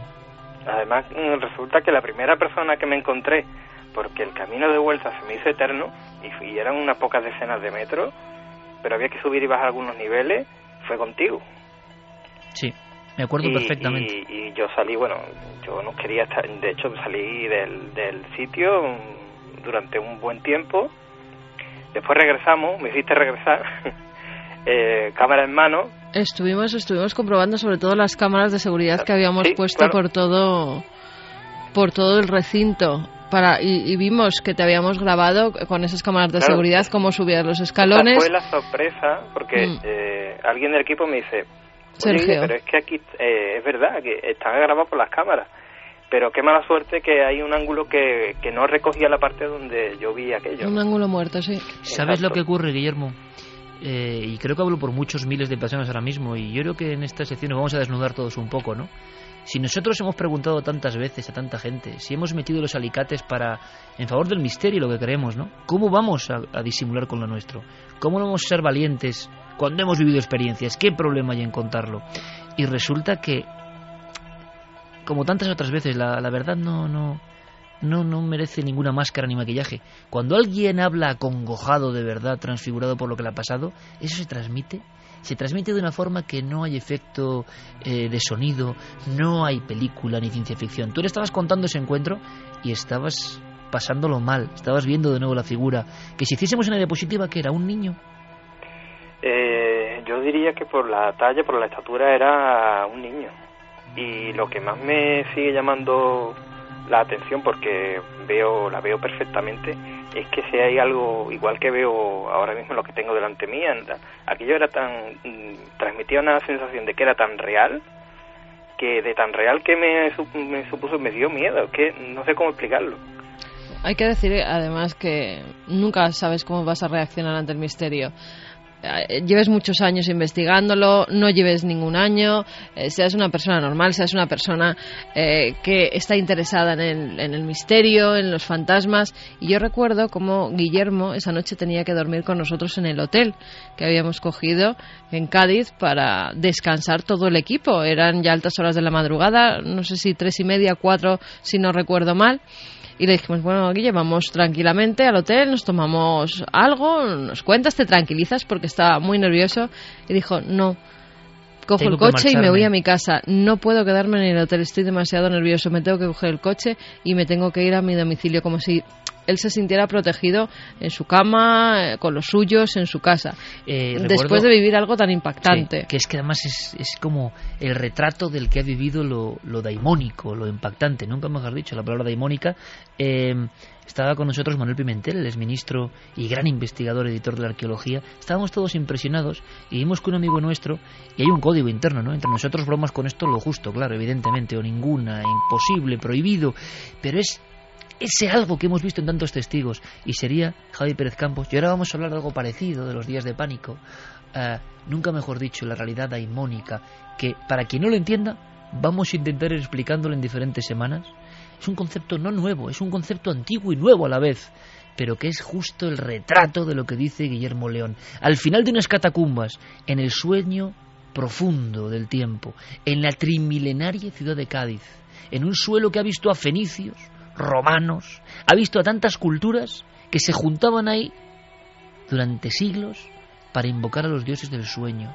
¿Por qué elegían ese sitio? En ese sitio al parecer pasaban cosas, estábamos para capturarlas. No las capturamos realmente. Pero uno de nuestros amigos se encuentra con un niño que esperaba de alguna forma. Más daimónico imposible, ¿no?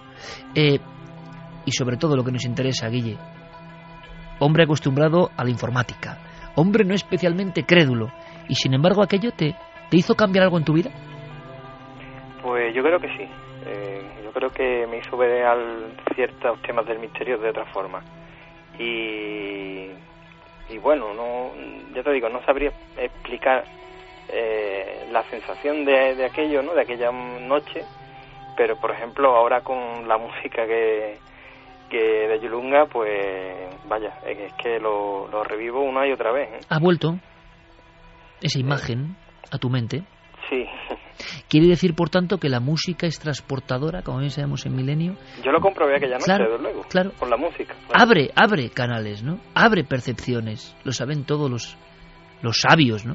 Y, y Eh, además te, te diría una cosa, ahora que, bueno, estamos en plena madrugada y si nuestros eh, oyentes quieren hacer una prueba, además es porque la sala no estaba muy, aquella sala no estaba muy, muy iluminada, eh, la sensación de ir por un sitio a y encima con eh, escuchar algo con, con, los auriculares, te aísla un poco más y parece como si no vieras.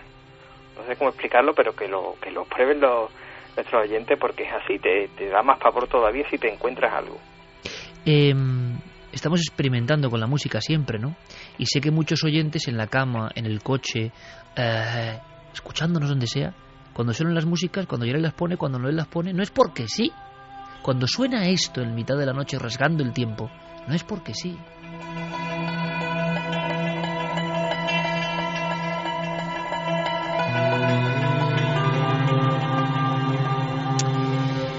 Es como si en los sonidos hubiese algo inmaterial, como todo lo importante, que nos reconecta con esas cosas que andan escondidas. Quizás si Guillermo no hubiese llevado esa música, ese niño, sea lo que sea, no se hubiese aparecido. Qué fácil es acudir a la sugestión, ¿no? Por la sugestión no se aparece un niño que parece físico, desde luego. Vamos a intentar ser muy honestos con todos vosotros en este uno de los nuestros. Y lo- los nuestros son valientes, no se rajan, están ahí, lo cuentan, a veces con bandas sonoras tan gloriosas como Yurunga, con la que damos un saludo muy grande a un valiente, a uno de los nuestros, desde hace mucho tiempo, y que sigue así durante muchos años. Guillermo León, querido amigo, camarada, otro día nos cuentas qué es la sana, ¿vale? Otro día os cuento que es la sana. Eh, oye, que encantado de estar aquí eh, esta temporada también con vosotros. Y hazme un favor. Ya que has puesto Yurunga, antes de acabar el programa, ponte por un poquito de Mazinger Z y explícalo del blanco y negro que la gente no lo entiende. Bueno, sabes que yo soy fan también, ¿no? No, que va. un abrazo grandísimo, Guillermo. Venga, un abrazo. Esta es tu casa, un abrazo. Un besote, Guille. Hasta luego. Esta es Yulunga, ¿eh? Esta es Yulunga. Ah, claro, Lisa Gerard quiso eh, expurgar material antiguo, mezclarlo a su forma, darle forma. También Yulunga tiene otro nombre para el propio grupo, para Dead Can Dance, que es Danza de los Espíritus. Pero estamos muy serios, ¿no, Diego? Yo creo que aquí lo que vamos a aprender es ese otro lado, ese otro lado que acompaña la vida del investigador. Algunos nos contarán cosas, otros serán más comedidos. Pero es el- Esperemos que las cuenten, Iker, que para eso está la sección. Oye, ¿y tú cómo te has quedado sabiendo que Guillermo vio algo tan físico y tan imposible? Yo llevo bastante tiempo tuiteando casi mano a mano cada programa con Guille y te aseguro que de Guille también ya casi me sorprende bastante poco. Es tan grande, tan grande. Queda un secreto, ¿eh? Sí, sí, lo sé. ¿Qué es la sana? Ha pasado palabra. Te voy a contar otra cosa más dura. Un día contaremos cómo nos conocimos Guillermo y yo. Y entonces todos, perdona, pero vais a alucinar.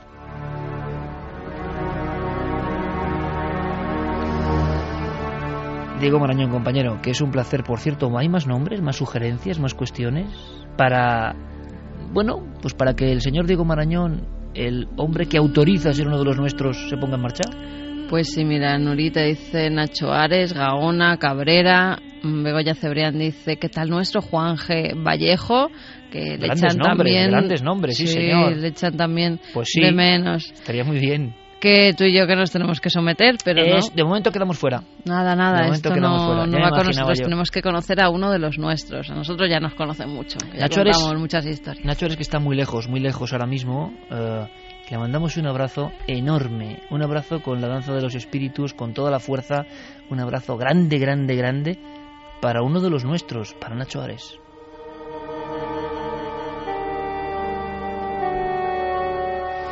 Y en fin, eh, esta va a ser la novedad, una de las novedades. Vamos a aprender. ¿Nos van a sorprender? ¿Van a decir cosas muchos investigadores que no esperábamos? Al contrario, ¿tú apostarías por alguno, Javi? Aparte de que tú pasarás por ahí, me imagino. Digo yo que te pillara por banda Diego Marañón. Pues yo eh, apostaría por Diego Marañón también. Sería muy interesante ver a Diego Marañón. sí, señor. Mira, eso a sí mismo. nos lo han Ey, dicho. ey, no está mal, no está mal. Eso lo han dicho también. ¿Y quién hará el cuestionario al encuestador? Preguntaba mejor Miguel Ángel. Es imposible. ¿eh? Eso implosiona la situación, es imposible de hacer, no se puede Bueno, hacer. bueno, aquí no hay nada imposible. Solo Diego. puede implosionar o con Enrique de Vicente o con Pablo Villarrubia. No hay más, no hay más sentido. El test puede saltar hecho añicos. Diego, amigo, hasta mañana, que también tienes una sección en Cuarto Milenio. Estás empleado este, este año, amigo. Pero ya sabes, como se suele decir por aquí arriba, sarna con gusto no pica. Nos vemos mañana, Iker. Un abrazo grande.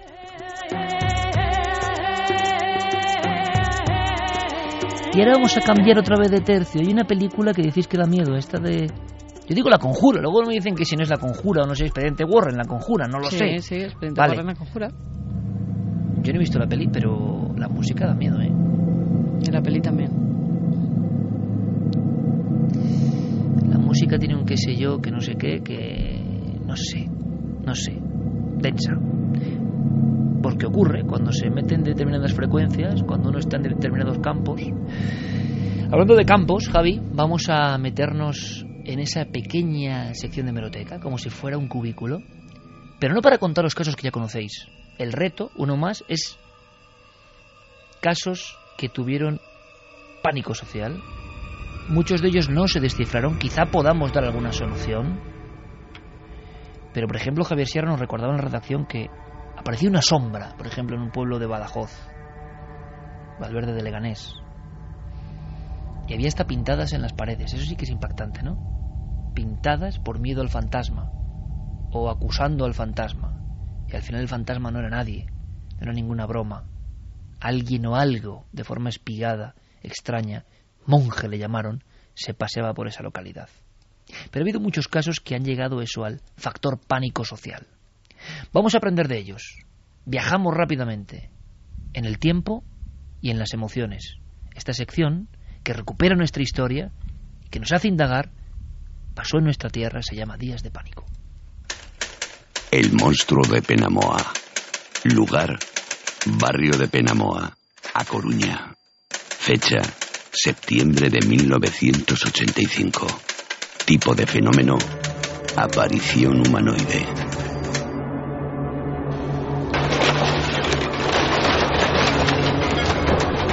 Estamos escuchando el momento en que una excavadora derriba la última chabola del poblado de Penamoa, en La Coruña.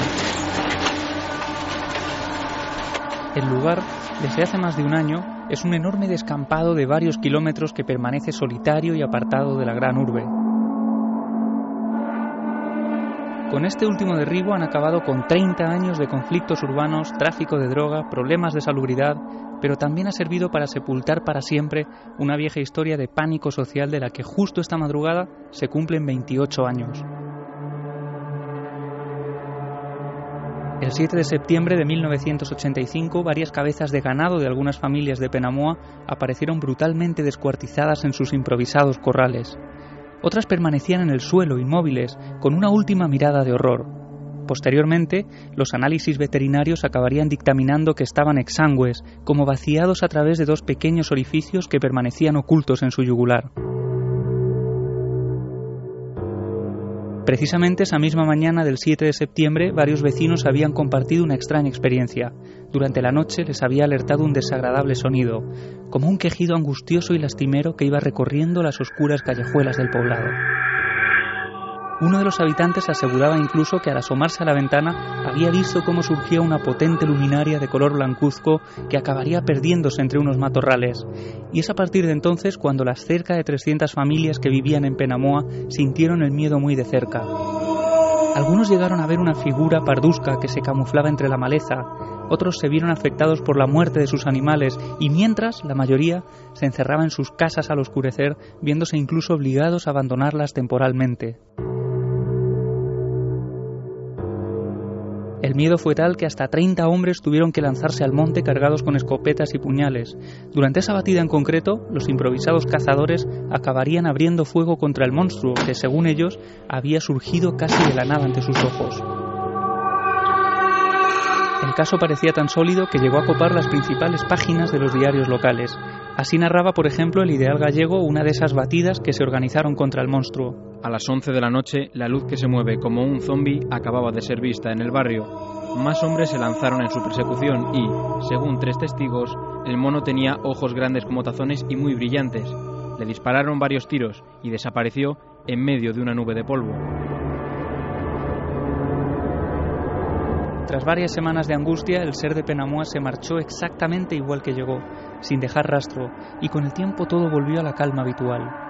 Pero como decía al principio, esta noche se cumplen exactamente 28 años de aquel suceso. ¿Es posible que alguien recuerde aún hoy aquellos días de pánico causados por el monstruo de Penamoa?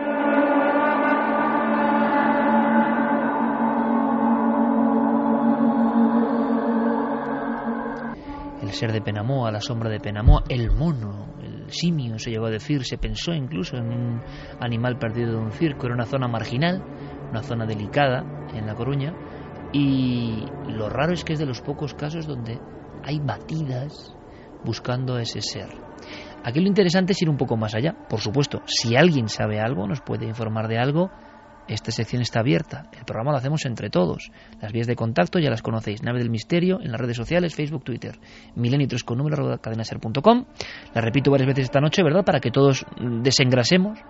Ser de Penamoa. Bueno, hemos lanzado el anzuelo, ¿no? Hemos sacado la meroteca. ¿Qué pasó con Mira, lo extraño además de este caso es que las diferentes eh, visiones que hubo del ser eh, los diferentes testigos hablaban de distintas formas. Primero hablaban de una especie de luz, una especie de luminaria que se dejaba ver a través de los matorrales eh, que, inundaban la zona. ¿no? Posteriormente, otros vecinos hablan de algo blanco. Dicen una especie de sábana que parece que va como volando, eh, recorriendo esas callejuelas, sin ninguna forma en particular, a la que llegan a dispararle en varias ocasiones.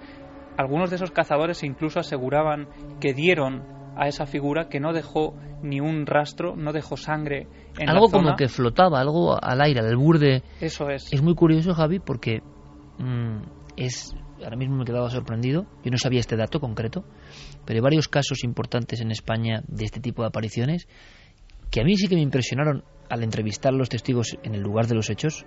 Por ejemplo, en el puerto de Alexis en Cantabria, Renault 4, 1991 vuelta de una obra, una persona que está organizando allí las obras, y dice que se cree que es una bolsa de basura. ¿Os imagináis en el coche? Claro, un puerto como el de Alisas, ¿eh? Y que las luces dan una bolsa de basura, y tú te imaginas que es una bolsa de basura, y la bolsa de basura empieza a irse hacia un lado de la carretera, y de repente lo que hay en el arcén es un hombre, un hombre como encorvado que te está esperando, es uno de los casos. Otro en Mallorca, una pareja que luego además tendrá la pesadilla terrible de ver en su propia casa sugestión o no, algún tipo de forma extraña apareciéndose en una de las ventanas, pero que al llegar a ella lo que ven es otra sombra que casi describen como una manta eh, acercándose. O sea, que eso que parece absurdo ha pasado en otras ocasiones y el detalle de que se transforma, de que parece que de repente adquiere una forma concreta, ocurría también en este caso del monstruo de Penamoa. Para que veas, el detalle aparece, por ejemplo, publicado en aquellas fechas en el Ideal Gallego y dicen, los vecinos decidieron montar guardia para dar caza a esta extraña aparición, descrita como una luz blanca y resplandeciente por algunos y como un alma satánica que toma distintas formas por otros y denominada por todos como el mono. Y una de esas imágenes tremendas también que ofrecía este, este relato periodístico que se nos ofrecía en el ideal gallego es la de un hombre, un hombre anciano, enjuto, esperando con su garrota, eh, con una gran barba blanca, a las puertas de la casa, a las puertas de su propia casa, montando guardia. Él es el patriarca de una familia gitana que vive en una de esas casas humildes del poblado de Penamoa y que durante la noche él se apoda el rey y le dice a su familia todos a echarse y ese fantasma que venga a buscarme a mí. Y decía el periodista que al final, esa noche en concreto, el mono no apareció. Has hablado incluso con compañeros, que esto es muy interesante, con personas, y aquí hay que ayudar todos a Javi Pérez Campos. Si queréis participar en esta exhumación de restos periodísticos, si sabéis algo, si podéis dar algún dato, ya sabéis todos cómo conectar con el programa hoy más que nunca. ¿Por qué? Porque nuestra misión es rescatar todo esto, que no se olvide. Traemos casos que quedaron en la incógnita, pero que vivieron muchas personas a la vez. No es un testimonio individual. hubo un desarrollo del concepto del miedo en una barriada, en un pueblo, en una ciudad. Y claro, hemos tenido que acudir a algunos amigos para saber algo más de una historia que se dejó de informar de ella radicalmente. Sí, la historia poco a poco fue quedando en el olvido. Eh, otras noticias mucho más importantes fueron haciendo sombra a este suceso. Y por eso hemos hablado, Iker, con Ángel Varela y con Pemón Bouzas, dos buenos periodistas de la zona y amigos del programa, que nos han relatado un poco, eh, casi en primera persona, alguno de ellos había vivido también esa época siendo muy joven, recordaba, por ejemplo, las tertulias en los bares, relatando lo que había ocurrido la noche anterior, y ellos nos hablan un poco de ese fenómeno sociológico y también de lo que ocurrió al final de esta historia. La verdad es que en aquella época era un lugar un poco extraño y, ahora es un parque, ya no existe eh, ese lugar. Empezaron a aparecer algunos animales muertos y eh, supuestas también visiones de, una especie de humanoide que se movía de una manera extraña y demás. Incluso hubo eh, batidas de, gente armada que tenía permiso para poder eh, hacer la espera a, ese ser y según cuentan las crónicas incluso les dispararon pero a pesar de los disparos ese ente ese ser volvió a aparecer en repetidas ocasiones y, de hecho no se sabe cómo se solucionó dejó de aparecer y, nunca más no es decir sigue siendo un misterio 3 y 47 además este año este año queremos innovar en muchas cosas. Vosotros nos estáis diciendo que os guste y que no, porque al final hacemos el programa para vosotros, ¿no? Pero a mí sí me ha supuesto un impacto enorme, y hemos hablado de ese trabajo varias veces, Realidad Daimónica, editado por Atalanta. Mm, publicidad no es ninguna en el sentido de que es verdad, que primero lo hemos comprado y segundo que nos ha impresionado. Es normal además que Atalanta haga este tipo de libros eh, que son muy sorprendentes, muy iniciáticos.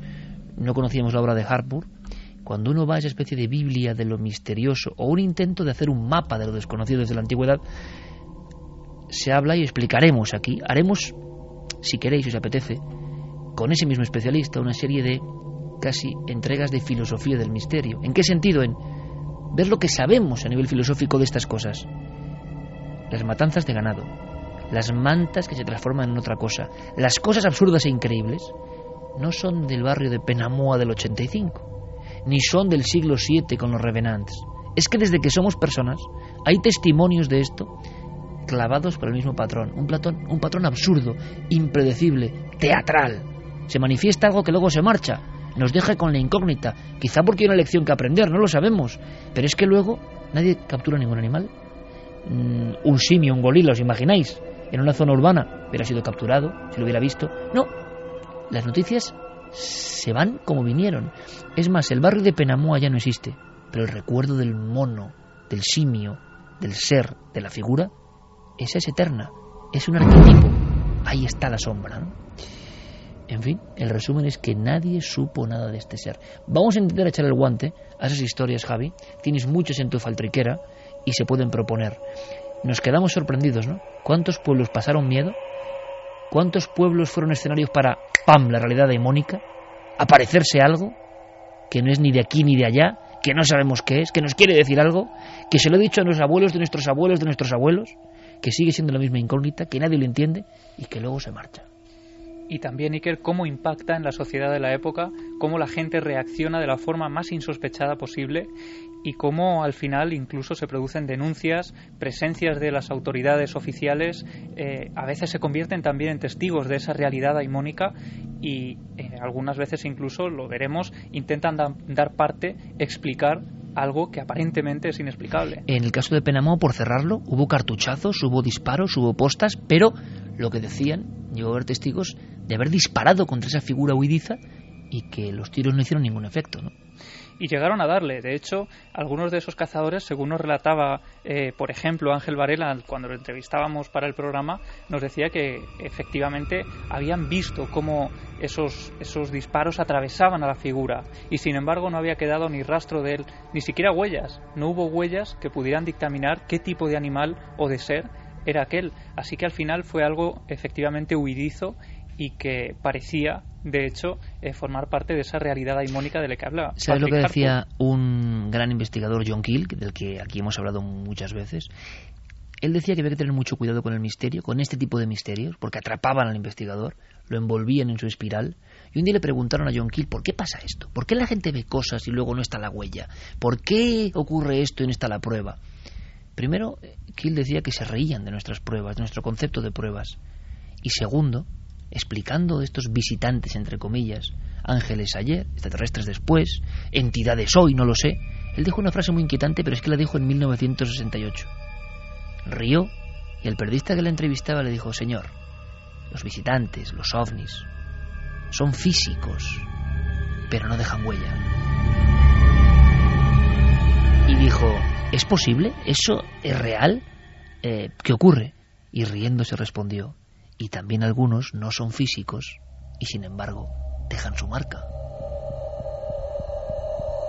Con lo cual el entrevistador al final ya no sabía en qué mundos estaba John Keel, pero John Keel estaba en otros mundos muy diferentes al común de los mortales. Por cierto, Guillermo León, que tiene un encuentro que variando la sombra, variando la medida, variando el lugar, prácticamente es lo mismo, o sea, alguien racional, normal, por mucho interés que tenga en el misterio, de repente se le cruza algo absolutamente inexplicable, le deja choqueado, Estoy en shock, decía Guillermo, ¿te acuerdas, Carmen, allí en el Mm. Templo del Suen?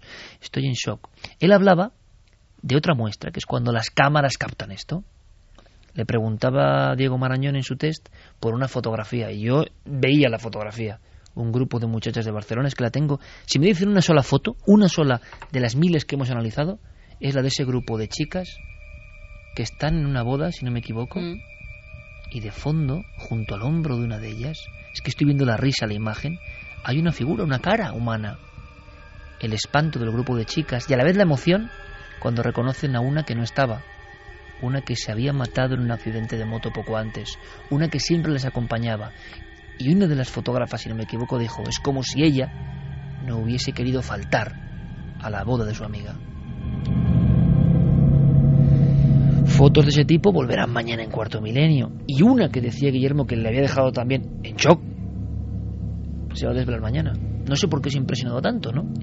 Bueno, eh, sobre todo por, por la historia y por la imagen que nos remitía con esa historia. Es una chica que está con una niña, están eh, pues, de vacaciones y, y- y es una fotografía como otra cualquiera, hasta que se dan cuenta que atrás hay alguien.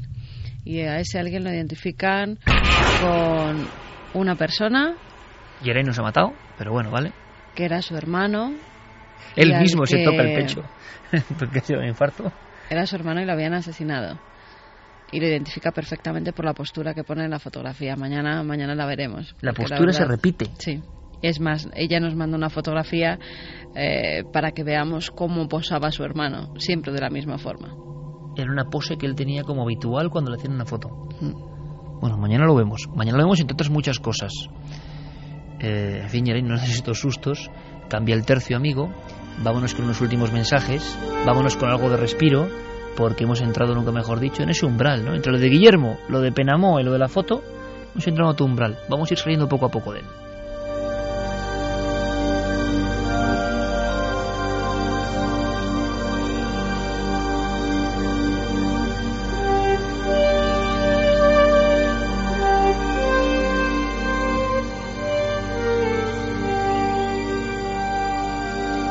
Pues vamos con los últimos mensajes de la noche. Dark Boss nos decía, me parecen fantásticas las nuevas secciones, renovarse o morir. Mi más sincera enhorabuena. Pedro Naveira, alucinando al escuchar un reportaje en Milenio 3 sobre una aparición en Penamoa, en La Coruña, en 1985, justo al lado de mi casa. Aaron Rodríguez, ¿no tienes similitud este tema con el famoso chupacabras de Tenerife de los años 70? Bueno, a mí fíjate, eso me parece inquietante, ¿no?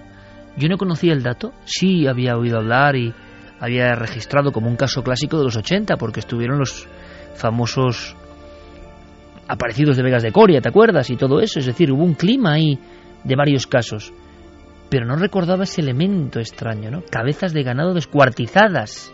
Sí, de hecho, chupadas. llegaron a hablar algunos medios del chupacabras de Penamoa, precisamente también porque empezaban a llegar esos casos también de Sudamérica donde ocurrían cosas muy parecidas. Otros hablaban de meigas malas, de alguna vecina que había echado una maldición, en fin, era un clima, un caldo de cultivo muy especial. Sí, pero me, me, me da mucho más el tufo real, eso de las meigas y demás, en el sentido de que justo 10 años después, en Puerto Rico, se empieza a hablar de los ataques a ganado, ¿no? Y sin embargo los teníamos mucho antes, mucho más cerca.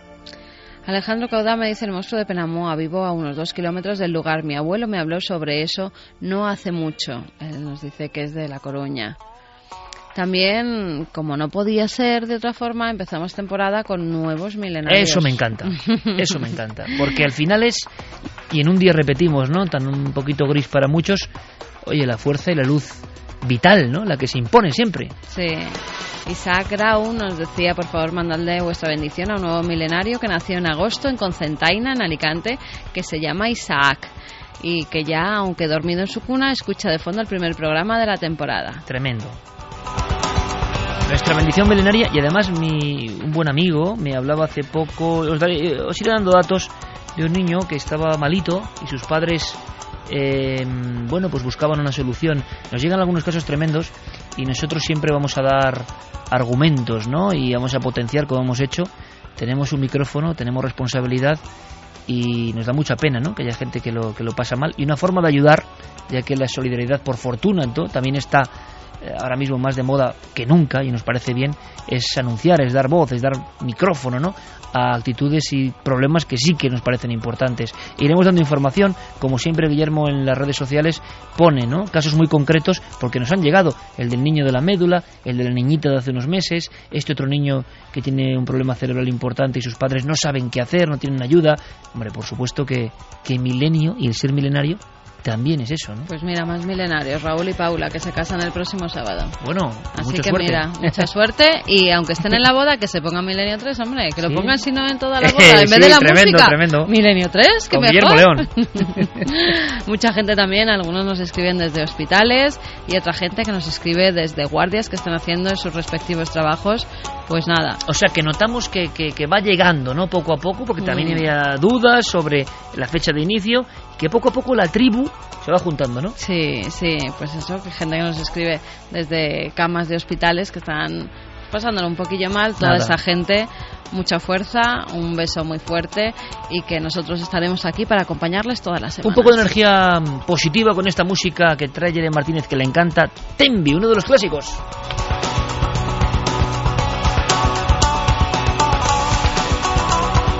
Porque al final, lo decíamos al principio, ¿no? Valga la redundancia, alfa y omega, todo al final vuelve a un punto de retorno, un punto inicial. Al final se puede hablar de muchas cosas, pasar un rato eh, de angustia incluso con algunos casos, ¿no? Pero bueno, ¿qué es esto? ¿Qué es esto? ¿Qué es esto? Qué grande, qué grande. La frase más grande de esta noche. Guillermo León, ¿qué es para ti la infancia? Una tele en blanco y negro en Mazinger Z. Yo digo, suscribo.